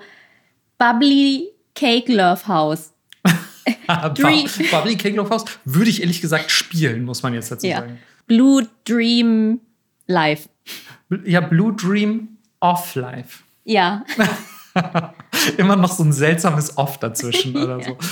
Ach ja, ganz wundervoll. Wir sind ein bisschen vom Thema abge abgeschwiffen, ähm, aber äh, das äh, muss nichts heißen. äh, Das, das hier, hier ein Entertainment-Podcast. Äh, wir sind, ich glaube, ab nächster Woche machen wir auch einfach nur noch Kombinationen aus lustigen englischen Wörtern. Also da lassen wir das mit dieser Japan-Sache ein bisschen und dann machen wir einfach, einfach sind wir nur noch Spaß-Podcast. Kann uns jemand einen Japanese Label Name Generator programmieren? Ey, das wäre so geil. Das wäre wirklich so geil. Einfach Japanese ähm, Na- Name Generator, so im Sinne von, könnte auf einem T-Shirt stehen, könnte ein Bandname sein, könnte ein Songname Ja. sein, könnte ein Computerspiel sein, ein Anime, was auch immer. Plant House Ultra. Ey, ich bin, ich bin dabei. Ähm, also, falls ihr das machen wollt, ähm, den würden wir dann auch vielleicht an, an so einem öffentlich zugänglichen Computer in unserem Märchencafé platzieren. ähm, wir haben noch immer keinen Finanzier gefunden. Also horcht doch noch mal in euch rein, Ja. ob ihr da nicht Bock habt. Ähm, Melissa ist, glaube ich, immer noch dabei, weil die wäre dann halt auch gleichzeitig, also sagen wir mal so, ihre Chancen auf den Posten des Kawaii-Botschafters, ja, des Niedlichkeitsbotschafters, wären deutlich höher, wenn sie äh, die Besitzerin eines Märchencafés wäre in Tokio. Damn. Ja. Ja, Mann. Also denkt doch auch mal ein bisschen an Melissas Träume, ja? Dream Ähm, big. dream, dream big or don't dream at all. Just like I do. ähm, zurück zum Visual K. Die Aufschrift dieses Albums, ähm, über ja, das wir uns vielleicht gerade ein bisschen lustig gemacht haben, völlig zu Unrecht natürlich, ähm, nahm ein Autor des äh, Shocks-Magazins, Shocks schreibt sich übrigens mit Doppel-X am Ende, ähm, nahm der zum Anlass, um diese ja, neue, aufkeimende Musikrichtung ähm, in einem Artikel 1992, hier habt ihr eure Jahreszahl, liebe Jahreszahlfanatiker, ähm, als Visual Shock Style zu bezeichnen. Weil, und jetzt kommen wir so endlich dazu, wie diese Leute dann aussehen. Ex-Japan sah damals ganz schön crazy aus. Die hatten Frisuren, die gefühlt noch mal so hoch waren wie die Leute selbst, die sie trugen. ähm, sehr, sehr, sehr auffällige ähm, Klamotten, die ja, ich weiß gar nicht, wie man sie beschreiben soll. Das war alles zusammengemischt aus den Richtungen Metal, Goth, Punk, Grunge. Also wirklich sehr all over the place. Es war auch, auch, ein bisschen Versailles. Auch, ich wollte gerade sagen, auch ein bisschen Versailles. Das hing natürlich auch von der jeweiligen Band ab. Also es wurden auch Kleider getragen und obwohl alle Künstler oder wirklich 99 Prozent der Visual Kei Künstler, vor allem in früheren Jahren, Männer waren, war es absolut ähm, Standard, dass man, wie gesagt, sehr feminine Kleidung getragen hat, Kleider, ähm, sehr viel Make-up benutzt beispielsweise. Das würde nämlich auch erklären, warum äh, dieser, dieser Stil ähm, früher, noch bevor er Visual Shock Style 1992 genannt wurde, ähm, wurde, er, ähm, wurde er quasi Make-up Style genannt, Okeshoke. Mhm. Weil die Leute eben ja doch gerade für männliche Musiker auffällig viel Make-up benutzt haben, was natürlich auch so ein bisschen mit der Kabuki-Kultur im Zusammenhang steht, was ja eigentlich jetzt für sagen wir mal, männliche Performer in Japan angesichts der Geschichte keine komplette Ungewöhnlichkeit ist. Aber gerade so für, für diese Rockmusik, die die machten, war es eben keine Selbstverständlichkeit. Man hat sich natürlich auch sehr krass am Glamrock orientiert, wo das ja auch mit Make-up ähm, nicht, nicht verpönt war, beziehungsweise fast schon zum guten Ton gehörte und hat das echt einfach alles so komplett zusammen, zusammengemischt. Sowohl musikalisch als auch visuell. Das finde ich einfach echt interessant. Deswegen gibt es, glaube ich, auch musikalisch sowie visuell super viele ja, Lager, wenn man, wenn, man, wenn man so will. Also man ist nicht zwangsläufig verfeindet, aber man ist so, äh, ja, Ex-Japan, mega geil und dann Band XY, Malis Misère oder sonst was, finde ich total doof, weil die driften eher so in Richtung Melodic Metal ab und dann aber Band so und so mag ich viel mehr, weil die mischen Punk mit Doom Metal und dann kommt noch so ein bisschen Glamrock dazu und außerdem tragen die immer voll schöne Kleider und Kanang Toshio hat immer so schöne Haare und sein Make-up sitzt auch immer. Also es ist so man hat wirklich eine unendliche Auswahl. Gerade ja. so in den 90ern hatte man eine unendliche Auswahl an, an potenziellen Bands, die alle ja sehr experimentell und unterschiedlich waren. Und man hat halt völlig auf irgendwelche Standards gepfiffen. Weißt du, im, im westlichen Raum ist es gefühlt noch heute so, dass du ja, also ich meine, mittlerweile ist man natürlich auch deutlich experimentierfreudiger, aber ja, gerade zu der damaligen Zeit, in der stattgefunden hat, war es schon so, dass man sich sehr an die Standards gehalten hat und das halt gesagt, so, ey, ich bin jetzt aber halt, keine Ahnung, ich bin Glamrocker oder Heavy Metaler mhm. oder ich bin Punk und sonst was. Und in Japan hat man gesagt, ey, wir haben keine Vorgeschichte zu diesen Szenen. Wir machen einfach, was uns gefällt und was, was uns irgendwie zusagt, musikalisch und auch outfit-technisch. Wir mischen das einfach zusammen, weil wir sind ja, wir haben halt keine Punk-Historie in Japan. Warum sollten wir denn da irgendwie so verbissen sein? Wir mischen halt einfach Punk mit mit diesem süßen Kleid, so mit Gothic Lolita beispielsweise. Ja. Und ähm, Deswegen ist das wahrscheinlich auch was, was Melissa mega zugesagt hat, weil die haben halt genau wie Melissa einfach auf irgendwelche Konventionen gepfiffen. Und ähm, ja, so haben sich eben unendlich viele Bands mit unendlich vielen Stilen entwickelt, die auch diese Stile dann immer so von Album zu Album mal gewechselt haben, because why not? Und ähm, dann haben sich natürlich auch 20.000 äh, Subgenres irgendwie entwickelt. Dann gab es irgendwie Osharike, Eroguro-Kei, Angura-Kei, also es, keine Ahnung, es gab auch OGK beispielsweise, da sind wir wieder bei den Prinzen. Ähm, also es gab unter Visual K noch, noch ganz, ganz viel. Ähm, und im Laufe dieser, dieser ja, anfänglichen Beschreibung als Visual Shock Style hat sich dann natürlich auch der Begriff irgendwann weiter verändert und man hat irgendwann einfach Visual K gesagt, hat das Schock rausgelassen, weil vielleicht war es nicht mehr so schockend und es war halt einfach nur noch ein visuell sehr auffälliger Stil. Und ähm, irgendwann hat man es dann sogar zu VK abgekürzt. Ja, das ist so eigentlich mittlerweile der gängige Begriff, also einfach VK. Und ja, Ende der 90er war das allerdings leider so ein bisschen ähm, ja, im, im Niedergang begriffen und, und es war nicht mehr ganz so populär, beziehungsweise andere, andere Genres erfreuten sich größere Beliebtheit und die ganzen Labels, die alle vorher voll scharf auf Visual K-Musiker waren, haben sie alle abgestoßen und gesagt, wir machen jetzt lieber, keine Ahnung, Ayumi Hamasaki oder irgendwelche Popmucke, die halt mega erfolgreich ist. Und so das ganze Visual K-Ding wurde so mega underground, ist alles bei Indie-Labels erschienen und, und ja, hat sich einfach so ein bisschen aus, aus dem öffentlichen Auge zurückgezogen. Und was wir eigentlich im Westen kennen, ja, das ist ja auch eigentlich viel, viel später im Westen, 90er, I don't know, da war, glaube ich, Visual K-technisch nicht viel los. Bei uns kam das Ganze ja eigentlich erst so in den 2000ern an. Ja. Also so Mitte der 2000er, würde ich sagen, vielleicht so ab 2004 oder so vielleicht, habe ich das so wirklich, glaube ich, wahrgenommen, dass das existiert. Und das, was wir da abfeiern, ist eigentlich das, was man in Japan unter Neo Visual K versteht. Also eine ganz neue Art von Visual K, wenn man so will, die nicht mehr so viel mit diesen alten Bands zu tun hat. Es gab auch sehr, sehr viele neue Bands, die dann doch auch wieder zu größerem Erfolg gelangen konnten. Also viele von euch kennen sicher ähm, schon die eine oder andere, gerade wenn ihr euch mit japanischer Rockmusik beschäftigt habt. Ähm, beispielsweise Dylan Gray, kennen, kennen glaube ich, die meisten Gilgamesh, ähm, dann auch äh, The Gazette und so. Mhm. Also da ist einiges dazugekommen. Und, und die sind eigentlich alle Neo-Visual K. Das sind gar nicht so die originalen Visual K-Leute, obwohl man die natürlich auch da so ein bisschen reinzählen würde, weil die mittlerweile echt große Legenden sind. Und auch alt. Und auch alt geworden, ey. Guckt euch mal Bilder von denen an. Die sind, die sind echt ganz schön. Ganz, die sehen jetzt einfach halt aus wie alte Männer mit Make-up. Nichts dagegen, aber so ist es. Früher sahen sie wirklich, früher, man muss wirklich dazu sagen, das Make-up war so intensiv in dieser Szene. Ihr könnt das jetzt nicht vergleichen mit Alice Cooper oder so, der, der einfach ein bisschen schwarz um die Augen hatte. Die sahen, also viele, viele Visual K-Bands sahen einfach aus, als wäre die komplette Besetzung Frauen. Die Ja. sahen einfach aus wie auch teilweise echt hübsche Girls. Voll. Und du dachtest dir so, okay, cool, hier ist eine Band mit echt auffällig gekleideten Frauen, ich höre mal rein. Und dann erzählt dir jemand so, ja, übrigens, das sind alles Männer. Und du so, äh, warte mal, keine Ahnung, das findet mein Penis jetzt total verwirrend. ähm, darf ich die Musik immer noch hören? Bin ich schwul? Was passiert hier gerade so? Also es ist ähm, gerade, wenn du in frühen Jahren damit in, in Zusammenhang, äh, in Verbindung kommst, dann ist es, glaube ich, echt eine auch, auch totaler Mindfuck einfach, was es da so an, an experimenteller Natur gab, einfach in dieser Szene. Eben sowohl musikalisch als auch visuell.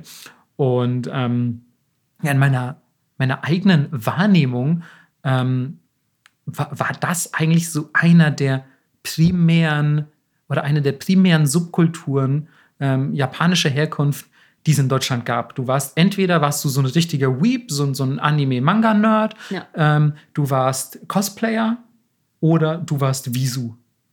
Ja. Also es lief auf diese drei Gruppen hinaus oder vielleicht jetzt, wenn man noch als eigene Gruppe zählen will, du warst eine Lolita. Aber ja. Und Decora. Ja, aber, aber das finde ich schon wieder selten. zu, finde ich, und erstens selten und finde ich fast schon wieder zu speziell. So die großen Lager, wenn du dir Messen angeguckt hast, Ja, so, waren dann, dann auf jeden Fall. wa- waren das immer so die Lager. Ja. Und, ähm, und mittlerweile ist das ja fast gar nicht mehr so. Ne? Also Visual K ist auch ganz schön runtergegangen. Ich meine, ich bin ja jetzt beruflich immer noch auf diesen Anime- und Manga-Messen und du siehst echt gar keine, gar keine Visus mehr oder fast keine mehr. Ganz selten. Die waren, die waren früher, war es immer cool. So, ich weiß noch, bei der Konichi zum Beispiel war es cool als Visu. Du warst immer hinter der Halle auf der Wiese, wo es keinen Eintritt gab. Oder du warst vor der Halle und hast dich über die Cosplayer lustig gemacht, weil du warst natürlich als Visu, als Rocker mit einem Make-up, krasse Frisur und so. Du warst viel zu cool für diesen ganzen Kinderkram. Du hast ja auch traurige äh, und, und irgendwie schrammelige Musik gehört und so. Du warst du warst über dem Ganzen. So, also das weiß ich echt noch. Und ich war auch auf meiner ersten ähm, äh, Konichi als Cosplayer und habe mich mega kacke gefühlt, als ich dann gesehen habe, wie cool die Visus sind. und ja, man ist ja auch irgendwie so, es war auch eine sehr eingeschworene Gemeinschaft, muss man Es sagen. gab ja auch so wenig von uns. Es gab super wenig, ähm, weil ich, also ich habe gelesen, dass ähm, Deutschland eine der größten Visual K Fan-Communities außerhalb Japans hatte. Ach, wow. Mhm, aber gleichzeitig muss man dazu sagen, dass sie immer noch klein war. Also es war absolute Nische und ich will nicht sagen, dass jeder jeden kannte, Aber aber es gab, äh, aber es gab auf jeden Fall Leute in der Szene, die jeder kannte. Ja. Also es gab so ich nenne es mal in Anführungszeichen Szene-Berühmtheiten, weil die halt einfach irgendwie einen guten Style hatten, der ja auch sehr schwer mit deutschen Mitteln umzusetzen mhm. war. Du musstest Kleidungsstücke aus Japan importieren oder einfach ein sehr gutes Gefühl dafür haben, was man aus Deutschland so kombinieren kann, dass es nach Visual K aussieht. Dann musstest du deine Haare ganz extravagant stylen, was super viel Übung einfach erfordert hat, ja. so dass es geil aussah. Und es also, gab auch nicht so viele Friseure, die das so schneiden konnten. Absolut. Also ich bin immer mit so Bildern japanischer Rockmusiker, bin ich zu den Friseuren irgendwo so in Bamberg gegangen oder so. Die waren natürlich auch völlig überfordert und haben das trotzdem ganz gut gemacht, muss man dazu sagen. Und, ähm, und dann habe ich mir Klamotten aus Japan importiert und so. Also es ist alles, alles, ähm, alles mega schwierig gewesen. Und wenn du das dann halbwegs erfolgreich gemacht hast, dann hat es eigentlich schon gereicht, um einer mhm. von den Coolen zu sein. Ähm, und man ist dann ja auch ganz durch ganz Deutschland gereist für die wenigen Visual K-Konzerte, die es gab. Wenn sich japanische Musiker mal hierher verirrt haben oder so, dann war das immer so, geil, was, ich muss jetzt irgendwie acht Stunden Zug fahren? I don't give a shit, man. Kein ich fahre da auf jeden Fall, ich muss um fünf Uhr morgens aufstehen, I don't give a fuck. Ich bin ja. schon unterwegs, mein Arsch ist unterwegs, ich versuche ihn einzuholen. So, es ist wirklich, ähm, Ey, wie wir vor dieser Miavi-Halle gecampt haben. Ja.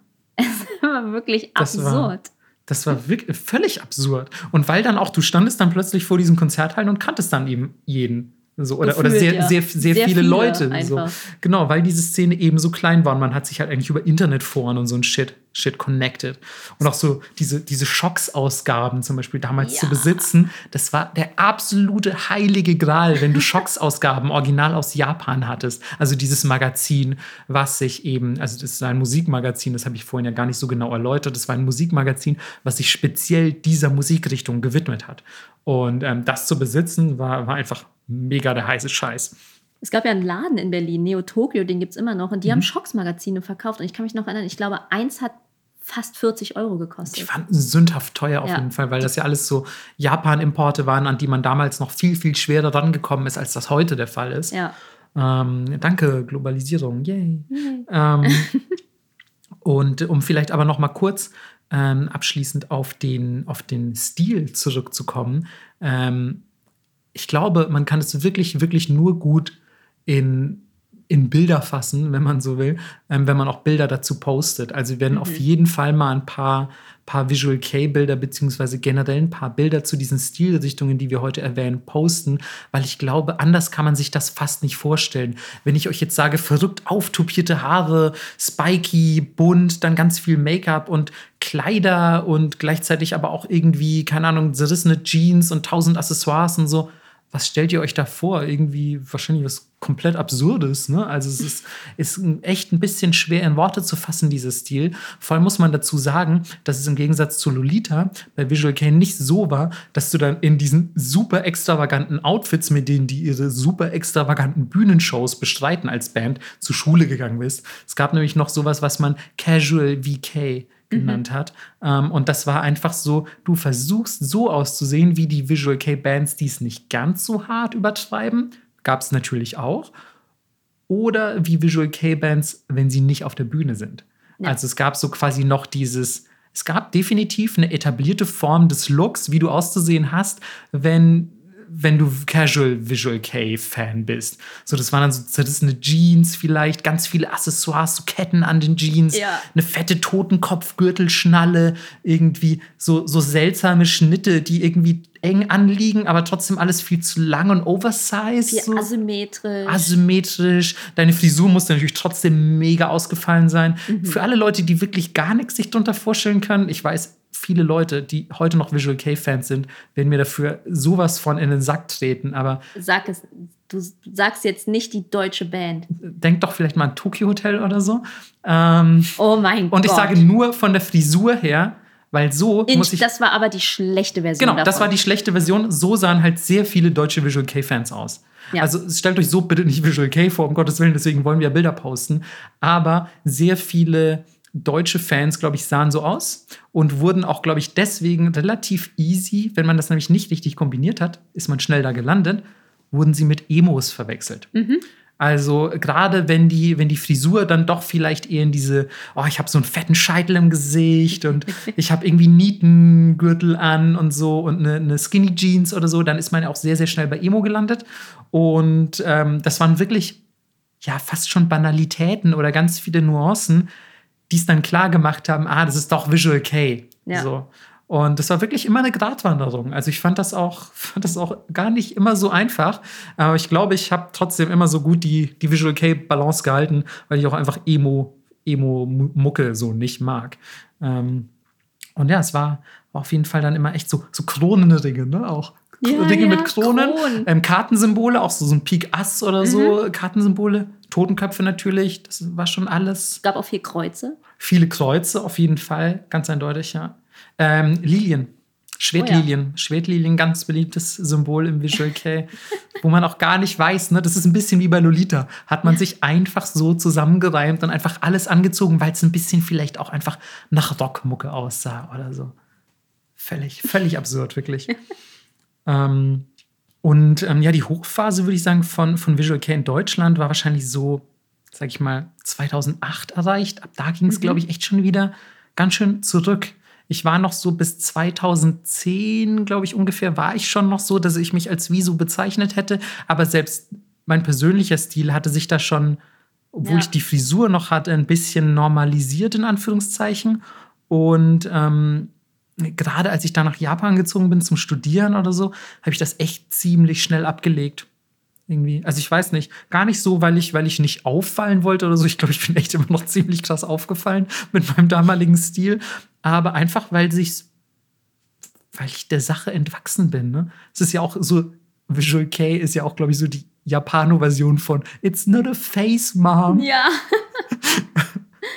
und, und irgendwann, so sehr man auch denkt, dass es sich nicht bloß um eine Phase handelt, wächst man halt aus diesen Sachen raus. Gerade wenn man eben dann vielleicht mit dem Land hinter dem Stil in Berührung kommt, wenn du dann wirklich mal da bist und feststellst, wie das da alles so ist oder vielleicht auch neue Inspirationen aus dem Land kommen und so. Man entwickelt seinen persönlichen Style halt auch irgendwie immer ein bisschen weiter, finde ich. Voll. Und irgendwann fehlt ja auch die Zeit, einfach morgens eine Stunde dir die Haare zu machen. Ach ja, stimmt. Ne? Also Haare machen hat bei mir echt, glaube ich, eine gute Stunde gedauert. Ja. Es ist echt völlig absurd und ich habe das teilweise sogar gemacht, wenn ich in den Supermarkt gegangen bin und so. Geil. Das ist wirklich, ich bin einfach, ich bin nur rausgegangen, wenn ich meiner Meinung nach tauglich aussah. Geil. Das ist echt völlig, völlig absurd, Mann. Ey. Ey, man muss aber auch echt dazu sagen, dass es in Deutschland gar nicht so eine kleine Nummer war. Also es gab auch echt so Bravo und Popcorn und so, die haben auch wirklich so über, über Visual K berichtet. So. Voll, es gab ja auch das Berliner Visual K-Treffen. Ja, da war ich tatsächlich nie. Das fand einmal im Monat statt. Mhm. Ich war, ich war immer nur auf so Messen dann halt als mhm. Visu mhm. oder so, aber auf reinen Visual K-Tests war, war, ich nie, glaube ich. Ich war auch, glaube ich, einer der wenigen, die aus Bayern kamen. So, ja. also ich war gefühlt ein bisschen, ich soll jetzt nicht zu hypig klingen, aber manchmal kam ich mir ein bisschen vor wie der fucking Visual K-Botschafter Bayerns, weil es da halt super wenige gab und dann so, ähm, ja, keine Ahnung, ähm, aus Bayern, dann kommt bestimmt äh, Marco. Ja. Ja. Ja, es gab einfach wenig von uns. War es, gab, so. es gab wirklich wenig. Und mittlerweile gibt es halt noch viel, viel weniger. Also, wenn ihr heute ein Visu seht, ist das fast ein bisschen wie so ein Einhorn zu entdecken. Ja, voll. Ey, aber nur weil das, weil das jetzt nicht mehr ganz so populär ist, heißt das ja nicht, dass das wirklich ähm, down gehen muss. So, also wenn ihr das jetzt seht und ihr habt richtig Bock, das hochleben zu lassen, ich würde mich ja. auf jeden Fall hart darüber freuen. Ähm, deswegen dachte ich, ich gebe euch auf jeden Fall noch meine persönlichen Bandempfehlungen mit, auch wenn oh. ich selber gar nicht mehr so viel Visual K höre oder, oder J-Rock, hm, ist ja auch hier ein fließender Übergang. Aber ähm, hört auf jeden Fall mal rein bei Miyavi. Yes! Ja, auf jeden Fall. Our Lord Uns, and Savior. Ja, unser beider, unser beider Gott. ähm, Deering Gray hätte ich noch. Gazette, Sadi und Gilgamesh. Ja. Und vielleicht Unsraw, aber die sind ein bisschen arg hart. Ist vielleicht nicht jedermanns Sache. Und Plastic Tree fand ich auch ganz gut. Mhm. Ähm, hast, du, hast du noch eine Empfehlung? Das wäre tatsächlich auch meine Empfehlung gewesen. Okay. Ich dachte schon, du sagst so was Blödes wie Ankaffee oder so. Oder das Gackt. Uff. Uff. Gackt ist doch kein Visual Cake. Nee, das gar nicht, aber der war ja mal bei äh, Malice Misère und so. Das stimmt. Ähm, der der ja. war ja Gackt. Viele von euch kennen vielleicht äh, Gackt, wenn ihr japanische Musik hört. Und der kommt euch jetzt einfach wie so ein Popstar vor. Aber nee, der ist eigentlich Ex-Visu. Ja. ja. Und der sah früher mal ganz schön, ganz schön Visu-mäßig aus. Oh ja. Ja. Dakto. Ja, aber das ist so ein bisschen, das ist so ein bisschen der Hintergrund dieser, ja, dieser doch sehr prägenden Szene, die, die viele, viele von euch vielleicht, entweder wart ihr Teil davon oder ihr habt zumindest zehn Jahre vor oder vor 15 Jahren habt ihr mal irgendwie welche auf der Straße gesehen und euch gefragt, was soll das denn sein? Vielleicht habt ihr sie als Bill Kaulitz beschimpft, wie mich, mhm. ähm, oder, oder als Tokyo Hotel-Fans. Ähm, ja. Aber das waren vermutlich keine Tokyo Hotel-Fans, weil wer zum Teufel ist Tokyo Hotel-Fan? Lustigerweise ist sowohl in Lolita als auch, als ich damals noch Wischler war, war das so exotisch. Dass du das echt sagst, Wischler, Alter. war das so exotisch, dass die Leute mich auf der Straße beleidigen wollten. Und ich sehe es in ihren Augen und sie sind so. Äh, äh. Und sie wissen kommt, gar nicht, was sie sagen sollen. Genau, und sie wussten gar nicht, was sie sagen sollen. Und das Einzige, was da rauskam, war so, du Manga. Und ich so, okay, ja, ich Bro. Ich hab mich fast in meinem Wasser verschluckt, Alter. du Manga. Was ist das auch für eine Beleidigung? Ja. So, ähm. Aber dass äh, Leute auch interessant, ne, dass Leute immer so das Gefühl haben, dass irgendwas, was sie nicht kennen, sofort beleidigt werden muss, mhm. so zum Selbstschutz oder so. Oder vielleicht, weil sie sich auch einfach selber nicht trauen, sich auszuleben. Ich fand's mega geil, Mann. Ich hatte, ey, ich bin, ich bin links und rechts beschimpft worden. So, hey, die, vor allem, ich habe ja auch immer Make-up getragen, ich sah halt auch einfach aus wie ein Mädchen damals, ne? Und dann so, hey, die Damentoilette ist nebenan. Und die Leute kamen sich mega lustig vor. Ähm, ich denke einfach so, alles, alles gut, kann man Penis mitgebracht, keine Sorge, so muss, muss ja nicht. Ja. Ähm, und ich hatte damals echt, ich hatte Selbstvertrauen bis durch die Decke, lustigerweise. Ich glaube, wenn du auch erstmal abgehärtet bist, sodass du überall in diesem Outfit warst, dann ist dir auch scheißegal. Ist ne? auch scheißegal. So. Ich hatte auch auf alles eine Antwort, habe ich heute auch noch. Ja. Also, also die Antworten habe ich auch noch, aber ich wünschte, ich hätte noch das Selbstvertrauen, was ich als Visu einfach hatte.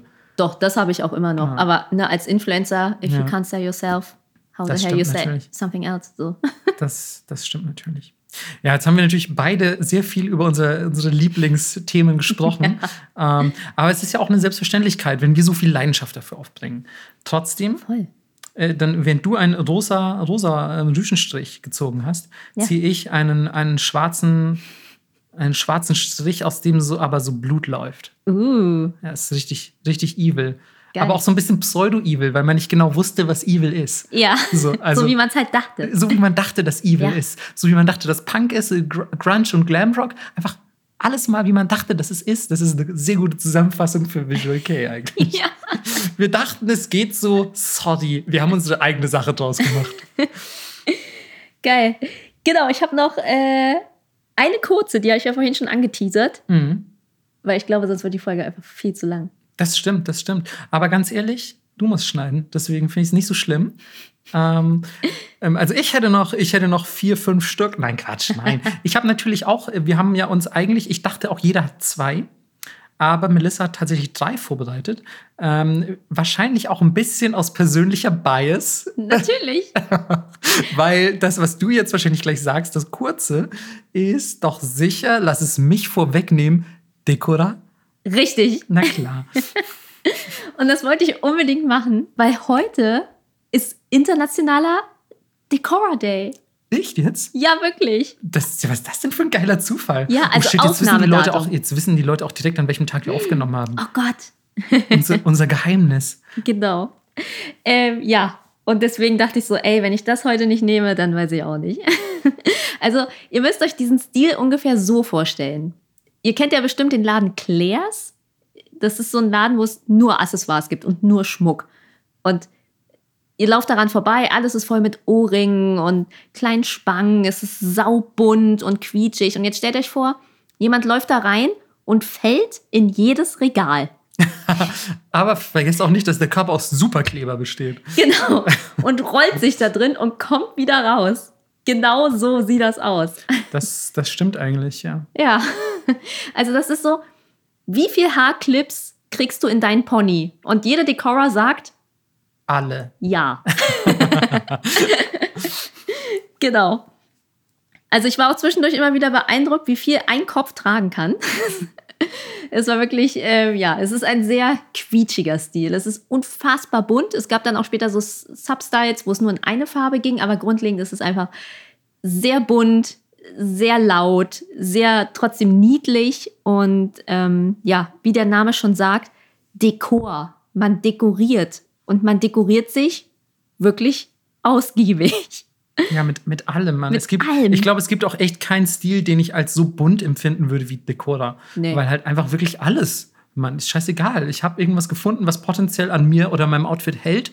I'll take it. Ja, wirklich. Ist ja bis heute auch so. Manchmal sehe ich einfach Sachen und bin so, so irgendein lustiges Spielzeug im Happy Meal. Geil, das will ich mir auf den Kopf packen. Das kaufe ich hier. Ja, das ist, ich finde auch, das ist super bezeichnend eigentlich für deinen persönlichen Stil. Also wie oft du mit irgendwelchen komischen Kopfbedeckungen oder Haarschmuck oder, oder Kopfschmuck vorbeikommst, wo, wo ich mir denke, so, ja, geil, das hat sie halt einfach selber zusammengelötet aus irgendwas, was sie auf dem Sperrmüll gefunden hat. Ja, Ähm, exakt so ist ich- das. Ja, finde ich, find ich immer ganz geil. Also, ähm, ja, es ist wirklich sehr verspielt. Es gibt sehr viel Plastikkram einfach, weil diese ganzen Spielzeuge natürlich oft aus Plastik sind und dieser ganze Plastikschmuck auch einfach billig war und das oft Stil ist, der von jungen Leuten vorangetrieben wird und die haben nicht viel Geld, also nehmen sie, was sie haben, um damit kreativ zu arbeiten. Und ähm, es ist auch sehr unsexuell. Also ganz oft wusstest du gar nicht, unter diesem Haufen Kram ist er jetzt ein Mädchen oder ein Junge, aber ist auch scheißegal, nobody cares so. Ja, es ist einfach ein bunter Haufen irgendwas. Ja, ein bunter Haufen Spaß, der läuft. oh. Und äh, weil die auch so viel Oversize getragen haben oder so viele Layer übereinander. Also in meiner Hochzeit hatte ich, glaube ich, einfach, weiß ich nicht, drei Paar Socken an und vier Stulpen. Also es war auch unfassbar warm immer. Hast du so vier Röcke an, noch ein T-Shirt drüber, da drüber noch eine witzige Weste und noch z- 20 Ketten irgendwie. Äh, Kein, kein Style für den Sommer. Nee, eigentlich nicht. Also, als wir damals auch das Kawaii-Festival gemacht haben und ähm, dann war ja auch der Fashion-Wettbewerb, war ja Decora und die, in was die Leute kamen. Es war der heißeste Tag des Jahres, es waren fast 40 Grad und ich war echt so, boah, Respekt, Leute. Dann noch mit Perücken. Manche kamen im Kigurumi, also in diesen Einteilern. Das war so krass. Ey, Respekt auch dafür. Ich meine, allein dieses ganze Zeug anzulegen. Ne? Ja, Sollten wir vielleicht in nicht allzu ferner Zukunft, wenn diese Folge raus ist, nochmal äh, so Bilder von uns posten. ähm, ich, ich finde das auf jeden Fall lustig. Ich meine, man kann ja auch mittlerweile ganz gut drüber stehen. Und wir hatten ja schon mal, vielleicht erinnert ihr euch, ich, ich nenne es mal im weitesten Sinne Visu-Bilder von uns gepostet, also Visual K-mäßig angehaucht. Da könnt ihr jetzt auch eigentlich jetzt schon, während ihr das hört, auf unseren Twitter-Account gucken, Yes. ein bisschen nach unten scrollen und ja, und euch angucken, wie wir früher so aussahen. Ähm, da war es bei mir zum Beispiel, das ist ein sehr gutes Beispiel, dieses Bild, was ich damals ähm, bereitgestellt hatte, ist ein gutes Beispiel für diesen Casual Visual K gewesen. Aber wir können ja auch einfach noch mal irgendwie jetzt gerade auch Decora und so könnte man ja eigentlich noch mal was zur Verfügung stellen. Ich will nicht sagen, dass wir noch mal ähm, das nur machen, wenn, wenn wir eine gewisse Patreon-Zahl erreichen. Aber versteht doch bitte den subtilen Hinweis. Wir haben auch ein, ein Patreon. ja. Und ähm, da könnt ihr uns natürlich supporten und ihr bekommt auch was dafür. Noch mehr sogar als unsere, äh, un, un, ähm, wie sagt man, unsere bedingungslose Liebe. Ja. Ähm, Unendliche Liebe. unendlich. Meine ist doch tatsächlich sehr endlich, muss ich sagen, aber bedingungslos dafür. Deswegen finde ich eigentlich, dass die sogar noch ein bisschen wertvoller ist ähm, als deine Wald- und Wiesenliebe, die du da so rauskatapultierst. Ähm, und ja, wenn, wenn ihr uns da supporten möchtet, dann würden wir auf jeden Fall, glaube ich, wir würden einfach noch ein bisschen enthusiastischer alte Bilder von uns posten. ähm, Ich muss mal tatsächlich gucken, ob ich alte Decora-Bilder überhaupt habe, sonst poste ich ein neues. Oh, okay. Sonst postest du einfach ein neues, genau. Also ich habe auf jeden Fall noch ein paar Visu-Bilder. Ähm, und ja, mittlerweile kann ich das leider nicht mehr so gut imitieren. Meine Haare sind sehr kurz geschnitten mittlerweile. ähm, und für eine, für eine Visu-Frisur reicht es leider nicht mehr. Stimmt. Hm. Perücke. Nee, das, das zum Beispiel hätte ich niemals gemacht, Mann. Das musste immer, musste immer Eigenhaar sein. Mhm. Sonst, sonst, nee, sonst hätte ich das nicht als richtig, sonst hätte ich es gleich als Kostüm empfunden, glaube ich. nicht als ich selbst. Ähm, ja, genau. Also vielleicht, vielleicht machen wir das einfach so, weil es so schön zur Folge passt. Ja. Back to Decora. Also, ihr habt ein grobes Bild vor Augen und jetzt kommen wir zu den besagten Legenden, wie das losging. Eine Ich dachte, Legende. das mit dem Superkleber in Claire's war die Legende.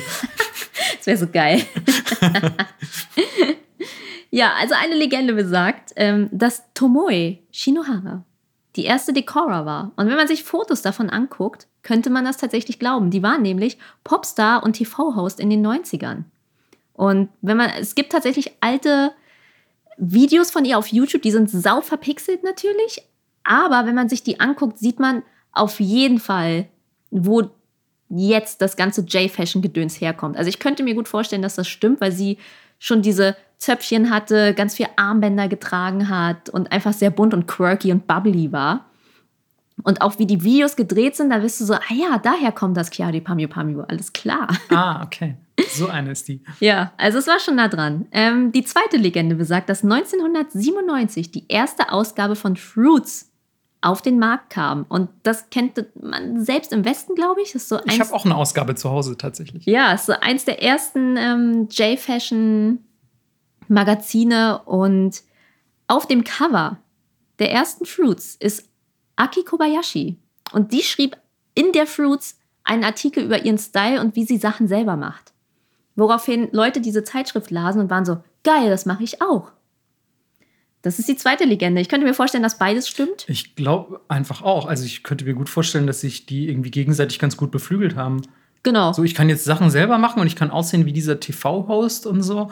Also kann man doch wunderbar miteinander kombinieren, die Theorien eigentlich. Genau, und das erschließt sich mir für sehr realistisch. Also fingen Leute an, selber Zeugs zu basteln, das Ganze zu tauschen und tatsächlich auch in Harajuku und Shibuya zu verkaufen. Ach, guck. Ja, und deswegen besagt die zweite Legende, abgesehen vom La Forêt, wo immer viel Arzi-Kram ging, mhm. ist das, wie sich das so angesiedelt hat. So quasi unter der Ladenteke. Nein. Genau. aber, aber so ein bisschen, ja, im wahrsten Sinne des Wortes Street-Style, ne? Ja, wirklich Street-Style einfach. Ja. Und äh, das finde ich irgendwie total süß.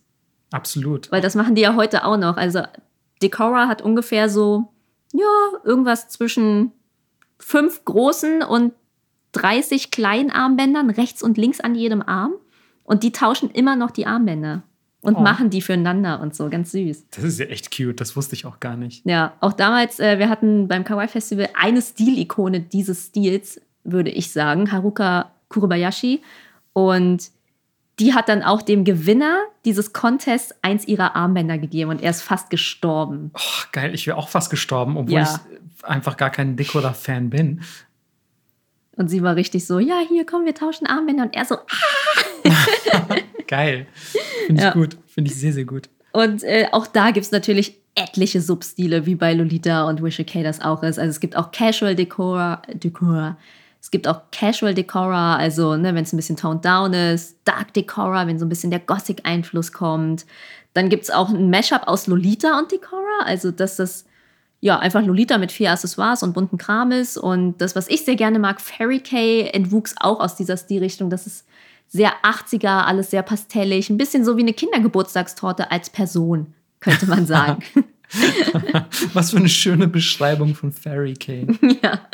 Und äh, ja, auch heute ist natürlich der Harajuku Fashion Walk eins der großen Dinge für Decoras heute. Alles klar. Warst du schon mal da?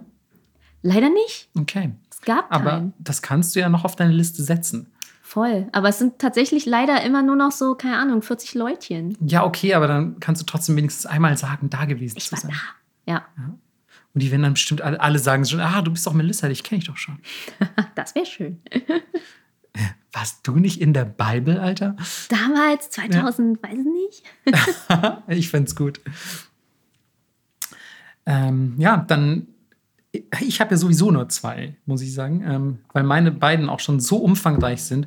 Und ich glaube, es ist echt eine, ist eigentlich echt eine mammutige Folge. So. Mhm. Aber ja, wenn wir, wenn wir schon einfach so über japanische Subkulturen und japanischen Style sprechen, dann ähm, darf eigentlich Ametora nicht fehlen. Und viele von euch, die Japanisch lernen, wissen, das bedeutet Regentiger. ähm, nein, es bedeutet natürlich äh, was ganz anderes, denn es wird in Katakana geschrieben und äh, ist eine Abkürzung für American Traditional, also American Traditional. Ähm, und ich fasse es mal so zusammen. Es gibt ein GQ-Artikel, also dieses, dieses Männermode-Magazin, der hat für dieses Phänomen folgende Überschrift gewählt. How Japan Beat America at its own style game. Ja. Und ähm, ich hätte es einfach nicht, nicht besser zusammenfassen können. Denn ähm, im Prinzip ist der ganze Stil eigentlich nur so ein Emulieren amerikanischen Stils, nur eben auf japanische Weise. Also es ist quasi amerikanische Fashion mit japanischem Twist. Und es gibt natürlich dann auch wieder 20.000 Subgenres, weil im Prinzip kann man erstmal alles, was irgendwie amerikanisch, fashiontechnisch angehaucht ist, als Ametora bezeichnen. Und dazu gehört zum Beispiel auch so, so außergewöhnliches Zeug wie, ähm, das heißt außergewöhnlich, aber sowas wie Rockabilly oder Steampunk oder weiß, alles, was man irgendwie mit so einer westlich-amerikanischen Sache verbinden würde. Ähm, auch zum Beispiel so Hip-Hop Kleidung. Ich weiß gar nicht, wie man, wie nennt man das? So diese, diese, diese Urban Supreme Fashion und so Baggy Jeans, also so diesen ganzen, diesen ganzen Hip-Hop-Stil einfach. Auch das ist natürlich Ametora, weil es einfach quasi basiert auf, auf diesen amerikanischen Stilen und die Japaner irgendwas anderes draus gemacht haben. Ähm, am bezeichnendsten für diesen Stil sind allerdings ähm, zwei ganz andere Richtungen, die so ein bisschen ja, ich sag mal, weniger auffällig sind, in Anführungszeichen. Einerseits haben wir da Amekaji, das ist auch wieder eine Abkürzung und bedeutet American Casual. Ähm, ja, und es ist genau das, wonach es klingt. Also es ist einfach eine amerikanisch anmutende Kleidung, die so die man so in der Freizeit trägt. Und dazu gehören halt solche Sachen wie, keine Ahnung, ihr habt eine ausgewaschene Jeans an, habt die hochgekrempelt, habt ein Hemd dazu an, vielleicht habt ihr einen Fedora auf, einen, einen Hut oder so habt einen Pullover an oder so ein Zip-Sweater oder irgendwas, habt eine Jeansjacke drüber und so, also ganz, ganz casual, casual einfach, genau. Habt ein paar Chucks dazu an oder Converse All-Stars. Gibt es auch mal Leute, die mega ausrasten, wenn man die Chucks nennt. Oh, wow. ähm, und ja, ist, ist so finde ich, je nach Ausweitung, also wo man jetzt quasi die Messlatte anlegt, was ist denn amerikanisch beeinflusst, ne, ist aber das eigentlich so mitunter einer der verbreitetsten Stile für Männer in Japan, mhm. muss, man, muss man ganz ehrlich sagen.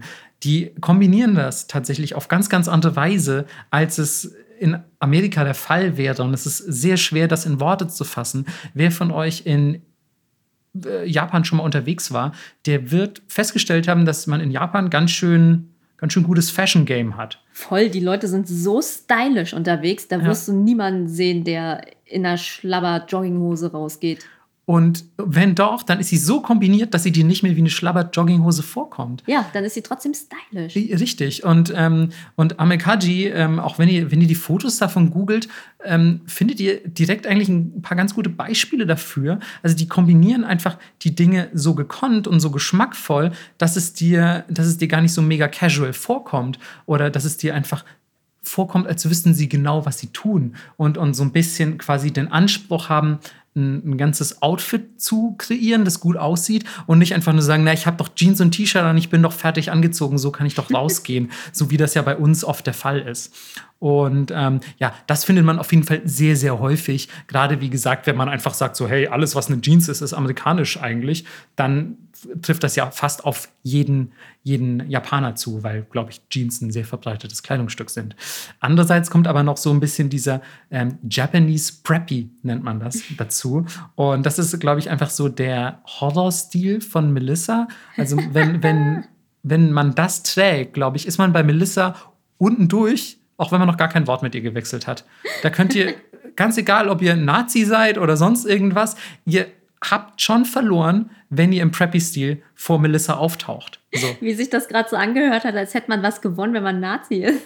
Echt, habe ich das so formuliert? Oh Gott, da möchte ich bitte an dieser Stelle nochmal sagen, ähm, Nazi schlecht. Punkt. Ja. So, ähm, nee, ich meinte, ähm, da könnt ihr Nazi oder Jesus sein. Äh, ist Melissa scheißegal. Wenn ihr diese Klamotten tragt, schert sich alle über einen Kamm und wird euch in einem Sturm der Gewalt vernichten, ganz ehrlich.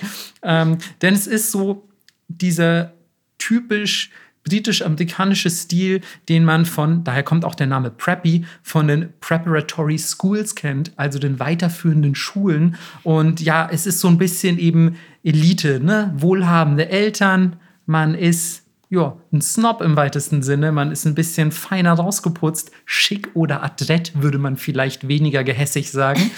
Und ähm, dazu gehören natürlich solche, solche doch konservativen Kleidungsstücke wie Polohemden, die Melissa absolut verabscheut. Äh, schade, dass ich heute eigentlich keins anhab. Ähm, Blazer, Schuluniform-Elemente ganz viel. Ähm, Hemden, Chinos, eine Hornbrille am besten noch, vielleicht irgendwelche Loafer oder so generell so Segelfashion. Ne? Oder Also- auch vielleicht noch so, ein, so einen leichten Pullover, Ew. den ihr euch so über die Schultern hängt. Okay, dazu muss man natürlich sagen, dass das hier ganz oft so arrogante BWL-Spinner sind, die dich Mhm. dann auf irgendeiner Networking-Party mit ihrem Startup voll labern. Ja, Und ja, ja. Oder glauben, du bist, weil du in deinem Lolita-Outfit kommst, ähm, bist du irgendwie, irgendwie eine sexuelle Gefälligkeiten schuldig Ja. oder so. Ja, ja. Genau, einfach Ja. weirde Dudes sind das einfach ganz oft. Aber in Asien ist das nicht so. Und da kann ich das irgendwie besser akzeptieren und die kombinieren die Klamotten einfach besser. Aber ey, ganz ehrlich, ich mach das doch. Ey, wenn ich ein Polohemd trage, Melissa, da sitzt das richtig gut. ja. Na, gut, ich bin, ich bin kein Asiat, muss man dazu sagen. Und ähm, ich schere natürlich auch alle Leute über, über einen Kamm wie ein verrückter BWL-Spinner. ähm, aber äh, Melissa deutet mit dem Finger auf mich und sieht aggressiv aus. Ich habe ein bisschen Angst, ehrlich gesagt. Nein, ich möchte kurz sagen, für alle, die kein Bild haben, wer schon mal auf Netflix aus Versehen in so ein koreanisches Drama reingestolpert ist, die sind oft so angezogen und bei denen sieht es einfach auch gut aus. Ey, Melissa, sorry, dass ich kein koreanischer Fernsehstar bin und trotzdem Polohemd getragen habe. Also pass auf, Leute da draußen, ne? wenn ihr Polohemd tragt, obwohl ihr kein koreanischer Filmstar seid, ja, wisset auf jeden Fall, dass ihr scheiße damit ausseht. Quote Melissa. Ja, ich finde, alles unter vier Schönheitsoperationen als Mann ist halt lächerlich. Ist lächerlich, vor allem wenn man Polohemd trägt. ja, Mann, ey, äh, du hast Ansichten, ne? da möchte ich mich gar nicht zu äußern. Ähm, ich habe hier auf jeden Fall mehrere Polohemden und ich trage die eigentlich ganz gerne. Kommt halt auf die Kombination an. Und ja, in Japan macht man das durchaus besser. Das muss man echt, das muss man echt neidlos, so. neidlos anerkennen. Ähm, das betrifft natürlich dann vor allem Marken, die, die aus dem Westen kommen oder aus den USA gar. Also beispielsweise ähm, Fred Perry, Tommy Hilfiger, Ralph Lauren, das sind alles so die Sachen, die Melissa halt verabscheut und die ähm, genauso zu diesem, zu diesem Preppy-Style gehören. Und das war eigentlich so mitunter der erste Amitora-Style, der in Japan wirklich populär wurde. Und zwar eigentlich schon stellenweise ab den 60ern, was ja gar nicht so spät nach dem Zweiten Weltkrieg ist. Ähm, wirklich, wirklich populär wurde, wurde ähm, dieser, dieser Preppy-Style allerdings erst in den frühen 80ern, ähm, weil es natürlich auch in den 60ern mega, mega schwer zu bekommen war. Aber insgesamt ist es auf jeden Fall, finde ich, ein finde ich, ein relativ cooler Stil, der so ein bisschen Erwachsenheit und Sophisticatedheit, wie sagt man, Anspruch, Sophistication halt auf, ausdrückt. Und, und irgendwie, ja, ich weiß nicht, muss echt dazu sagen, an, an Japanern sieht es deutlich besser aus, aber es ist irgendwie, ich finde, es hat, man hat direkt so eine gewisse Aura damit. Also ich mag das eigentlich ganz gerne. Und ähm, was ich in der Geschichte dieses Amitora total interessant finde, ist, dass diese, diese ganze Preppy-Sache gar nicht so sehr durch die amerikanische Besatzung kam, wie man das ja vermuten würde. Weil du denkst ja, ja klar, äh, Japan im Zweiten Weltkrieg verloren, amerikanische Besatzungsmacht, ist doch Logo, woher das kommt. Aber tatsächlich ist es so, wie auch bei vielen anderen Dingen, man hat es in Japan einfach eher quasi aus irgendwelchen Bildzeugnissen oder Büchern oder Fashion-Magazinen, die es nach Japan geschafft haben, adaptiert. Weniger von den Leuten, die tatsächlich da waren, denn das waren ja alles Soldaten und die waren maßgeblich in Uniform unterwegs. Das heißt, die hatten gar nicht so diesen, diesen Preppy-Style an, selbst wenn sie sonst wie unterwegs waren, hatten sie ja vielleicht dann eher eine Jeans an, also American Casual, aber das waren ja Soldaten, die hatten jetzt nicht irgendwelche Ivory League Segel-Outfits an, so in, in Japan. Und, ähm, und das war dann auch natürlich mega, mega schwer zu bekommen im Nachkriegsjapan. Also du hattest ja nicht einfach Zugang zu Denim, also zu Jeans. So, das heißt, du konntest nicht einfach so diesen Style emulieren auf, aufgrund irgendwelcher äh, Leute, die du auf der Straße gesehen hast. Und ja, das hat sich dann erst viel, viel später eben durchgesetzt. Deswegen gab es so ein paar Leute, die halt irgendwie an Kleidungsstücke rangekommen sind in den 60ern. Und wirklich populär war es erst in den 80ern, weil dann die Leute angefangen haben, in Japan vor Ort tatsächlich solche Kleidung auch zu, zu produzieren und japanische Brands explizit solche Styles vermarktet haben. Was ich persönlich voll, voll interessant finde, weil ich auch definitiv gesagt hätte, ja klar, das kommt doch von der, von der amerikanischen Ja, Besatzung. voll. Und so hat man natürlich auch gerade, weil man eben nur diese Magazine hatte und so ein paar Anhaltspunkte, hat man natürlich komplett wieder so einen eigenen japanischen Twist reingebracht und, und nicht einfach irgendwie Kleidung aus den USA äh, importiert, sondern gesagt so, na, wir machen halt unsere eigene und wir machen das so und so. Und schon hast du so diesen, diese japanische Note in der Kleidung. Finde ich halt auch mega, mega cool. Ist ein bisschen eigentlich auch wie bei Visual K oder so. Na, wir haben keine eigene Punk-Geschichte, wir haben keine eigene Heavy-Metal-Geschichte, wir haben, wir haben sowas nicht so richtig krass. Ähm, wir adaptieren das einfach mal, mischen das alles zusammen und dann kommt irgendwas sehr Unikes, Japanisches bei raus. Aber es ist ja ganz oft so, ist ja genauso wie beim Essen oder bei vielen anderen Sachen. Die kriegen es halt irgendwie immer hin, mhm. ihr eigenes, ihren eigenen Twist da reinzubringen. Total. Schon allein, weil man auch ja dazu sagen muss, Japan hat an sich als Land ein ganz anderes Verhältnis zur Mode. Mhm. So. Ich habe ein, ähm, hab ein Interview mit, mit äh, David Marks gelesen. Das ist ein Typ, der hat ein Buch über Ametora geschrieben. Und ähm, der hat einen ganz interessanten Satz gesagt, den ich jetzt nicht ähm, im genauen Wortlaut parat habe, aber äh, die Quintessenz dessen war, dass er gesagt hat, einfach japanische Männer vor allem haben ein ganz anderes Verhältnis äh, zu, zu Fashion. Also es ist nicht wie im Westen so als Frauenkram stigmatisiert, dass man Interesse an Mode hat, sondern es ist einfach eine Selbstverständlichkeit. Und diese Selbstverständlichkeit führt dazu natürlich, dass du auch viel selbstbewusster Dinge tragen kannst. Du musst ja in Deutschland, wie du vorhin schon gesagt hast, wenn du irgendwas Auffälliges anhast, was nicht der Norm entspricht, wirst du beleidigt, man macht sich über dich lustig oder sonst irgendwas. In Japan kannst du einfach selbstbewusst experimentieren, weil es eben dieses lächerlich machen von Mode nicht gibt oder ja. von Männern dafür, dass sie sich für Mode interessieren. Und deswegen ist auch japanische Men's Fashion weltweit gilt sie so als absolut top-notch. Und da muss man einfach mal wieder überlegen, wie viel man sich als Gesellschaft verbaut durch so eine dumme Kackverhaltensweise wie einfach behind the bows oder wir machen uns über Leute lustig, weil sie auf der Straße irgendwas tragen, was wir nicht fucking verstehen. Voll. Aber ich habe das Gefühl, und das ist wirklich eine der guten Seiten von Social Media, dass ähm, durch den sozialen Mediendruck mhm. Männer besser angezogen sind. Das kann gut sein, ja. Und sich jetzt auch mit Mode beschäftigen und auch merken, äh, okay, das ja. ist cool. Also es ist auf jeden Fall, es wird auf jeden Fall besser, muss man dazu sagen. Aber man darf auch nicht annehmen, dass quasi jede deutsche Stadt beispielsweise läuft wie dein Newsfeed auf Instagram. Ja, so. natürlich. Also, und Berlin halt auch. Ne? Genau, Berlin ist sowieso noch mal ein ganz anderer Ort, wo sowieso alle viel toleranter sind als jetzt beispielsweise in, keine Ahnung, will jetzt kein Name-Calling betreiben, aber ich nehme einfach mal München. So. Ja. Ähm, und da wird man direkt auf der Straße verprügelt, wenn man kein Dirndl anhat. Ich sag's euch, Vorsicht. ähm, gilt auch für Männer, by the way. Ähm, und ja, das finde ich einfach sehr interessant, dass er so diese Beobachtung angestellt hat, weil ich habe mich auch schon immer gefragt, was ist es, warum die Leute in Japan so viel besser angezogen sind. Und es ist einfach das Fehlen dieser, dieser sozialen Schranken und, und, und Hemmungen. Das, Finde ich, find ich sehr, sehr schön eigentlich. Man muss allerdings dazu sagen, er hat auch angefügt, dass ähm, die Japaner sowieso noch mal ein ganz anderes Verhältnis zu Qualität auch haben. Ja, ist Zu Qualität von Handarbeit. Ja. Und dass, dass ähm, die Handarbeit und, und Qualität eines Produkt, Produkts in Japan noch mal viel, viel höher geschätzt wird als im Westen und auch, dass äh, Japan ein Land ist, was ähm, Ästhetik sehr tief in seiner, ähm, in seiner Kultur und Geschichte verankert hat. Da möchte ich an dieser Stelle auch noch mal kurz darauf hinweisen, hört doch bitte die Folge Japanische Ästhetik noch mal von uns. Ich weiß, ihr habt sie schon zehnmal gehört, aber hört sie doch 15 Mal. Warum nicht? ähm, und Ey, ja? ja, bitte, bitte sag fort. Das, ich kann das zu 100% bestätigen. Ich hatte wirklich, kein Witz, Leute bei mir im Laden, die ernsthaft gesagt haben, Warum kostet das T-Shirt, was von mir handdesignt, handausgeschnitten, handgenäht, handbedruckt ist, nicht so viel kostet wie bei Primark? Mhm.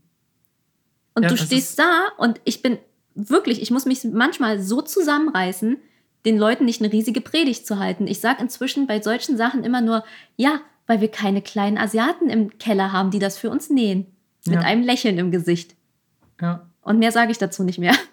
Diese eine kleine Asiatin hier muss alles alleine nähen. Sorry, deswegen ist das so teuer. Ja.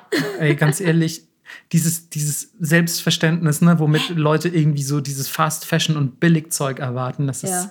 vor allem, es geht doch eh, man, wie oft habt ihr ein HM-T-Shirt gewaschen, bevor es Löcher bekommen hat? So, das ist doch alles Trash, Mann. Also ich kaufe mittlerweile eigentlich auch ich meine, das ist jetzt natürlich eine vermessene First-World-Aussage, so weil manche Leute können sich es auch einfach nicht leisten.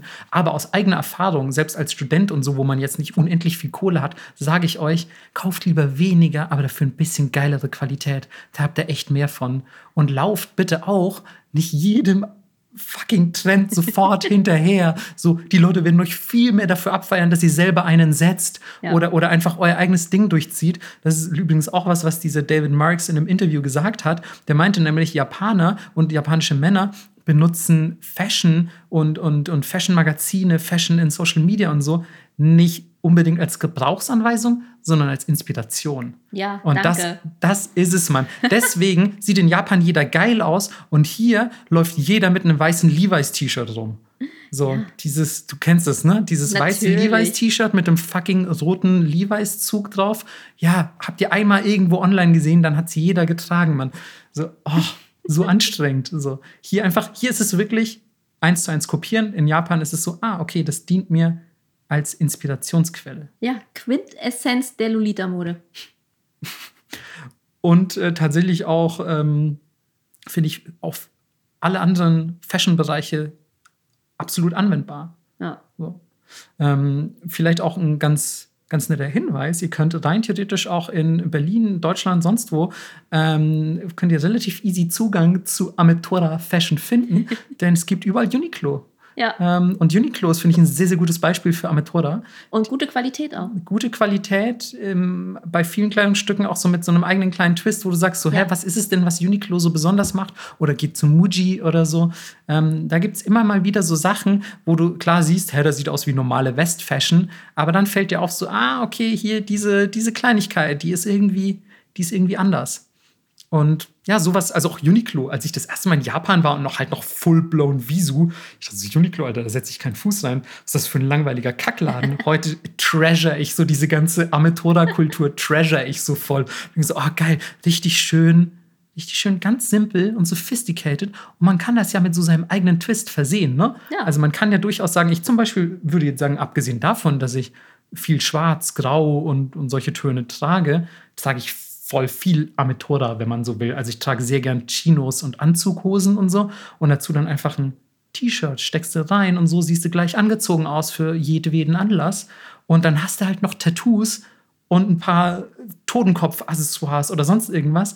Und plötzlich, ja, ist irgendwie so ein eigener Stil entstanden. Und das war noch nicht mal mega aufwendig. Also denk mal ein bisschen out of the box so. Ja, aber das ist lustigerweise, weil ich natürlich auch noch viele Freunde so aus meinen Teenagerjahren habe. Alle Leute, die früher in Subkulturen gesteckt haben, die jetzt vielleicht nicht mehr diese Subkultur ausleben, mhm. sind immer noch gut angezogen. Mhm. Vielleicht, weil sie sich auch immer so fürs Visuelle sehr interessiert haben. Genau. Und, so, ne? mhm. und selbst wenn sie jetzt nicht mehr Emo sind oder Visu oder was auch immer, bist du immer noch so, ja, aber die Person gibt immer noch sehr viel darauf, wie sie aussieht. Das stimmt auf jeden Fall. Also da kann ich, kann ich mich ähm, vorbehaltlos anschließen. Das war es auch eigentlich so gefühlt, was ich zu, zu Ametroda schon zu sagen habe. Ich wollte eigentlich so ein bisschen einfach diese, diese Entwicklung abfeiern. Also da gibt es super krasse Abhandlungen über den Einfluss amerikanischer auf die japanische Fashion und so. Das ist mega interessant, was ich da alles gefunden habe. Aber wir sind ja jetzt schon, und Melissa hat, glaube ich, gerade einfach schon auch beschlossen, eins dieser Themen zu skippen, obwohl es, na, vielleicht ist es sogar noch mal für eine zweite Folge dann ein Thema. Ja. aber, aber wir sind ja jetzt schon echt wieder mega lang unterwegs und ich hätte, glaube ich, allein zu Ametora und diesem Einfluss hätte ich eine Abschlussarbeit schreiben können. Ganz ehrlich, Krass. also es war so interessant, was man da alles gefunden hat. Ich habe auch richtig schlechtes Gewissen, was man da alles irgendwie weglassen muss. Aber ihr könnt euch echt ganz gut im Internet dazu informieren. Ähm, oder vielleicht verlinken wir auch einfach mal dieses Interview mit dem David Marks, was ich, was ich gelesen hatte. Echt voll interessantes Zeug drin, gerade wenn ihr euch ein bisschen für Mode interessiert oder vielleicht habt ihr, obwohl ihr euch nicht für Mode interessiert, bis hierher gehört, dann erstmal fetten Respekt ja. und, ähm, und habt festgestellt, so hey, was, was Melissa und Marco da sagen, das stimmt ausnahmsweise so mal ein bisschen. Nach 33 Folgen, endlich sagen die auch mal was, was stimmt. Und, ähm, und dann haben wir euch jetzt so ein bisschen vielleicht Inspo auch auf den Weg mitgegeben. Aha. Und ihr sagt so, ey, geil, vielleicht gebe ich dem Ganzen doch mal eine Chance. Vielleicht kaufe ich nicht 20 T-Shirts bei Primark, sondern halt irgendwo ein bisschen hochwertigeres oder so. Und ähm, das ist ja eigentlich auch schon, also ich muss, ich will jetzt nicht zu krass werden, aber man kann schon sagen, dass wir auch ein bisschen die Welt retten mit dieser Folge. nee, es ist äh, mir tatsächlich ein Anliegen.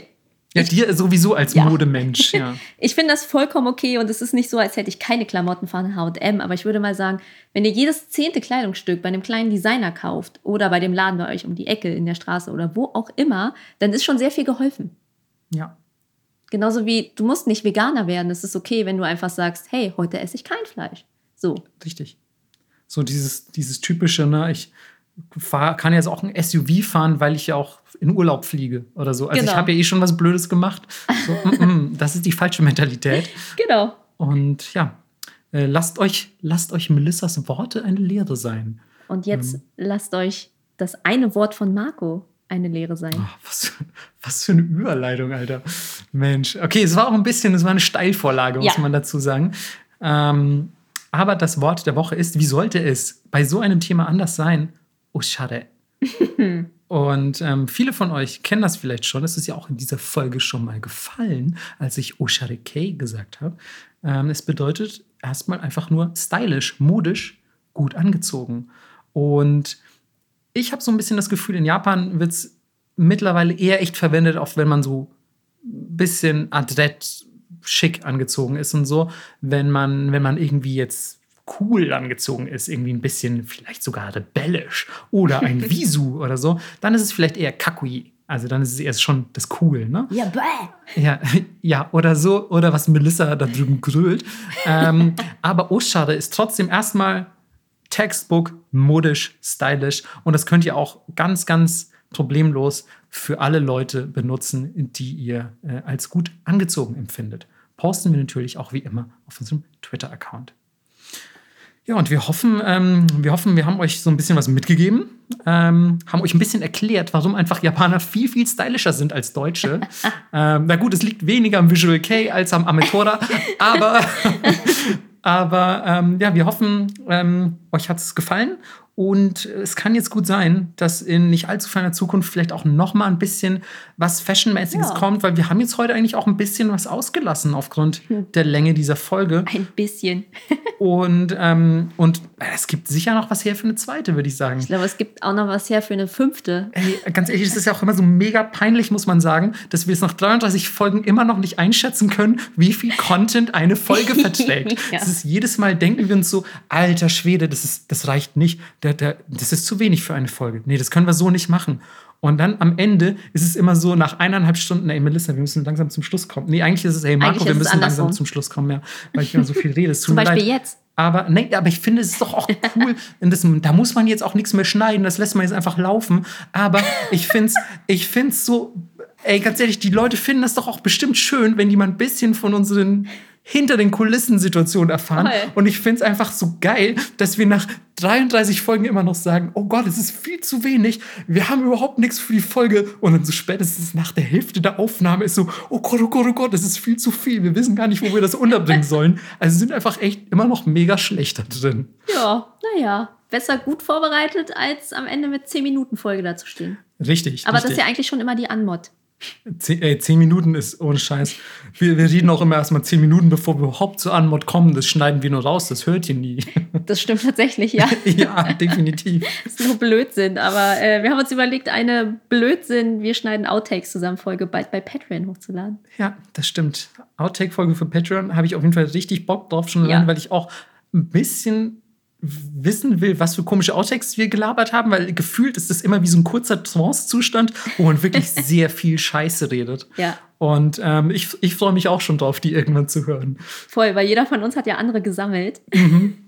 Das wird super. So, und äh, ihr habt jetzt einen schönen Resttag oder eine schöne Restnacht. Bis dann. Bis dann. Ciao, ciao.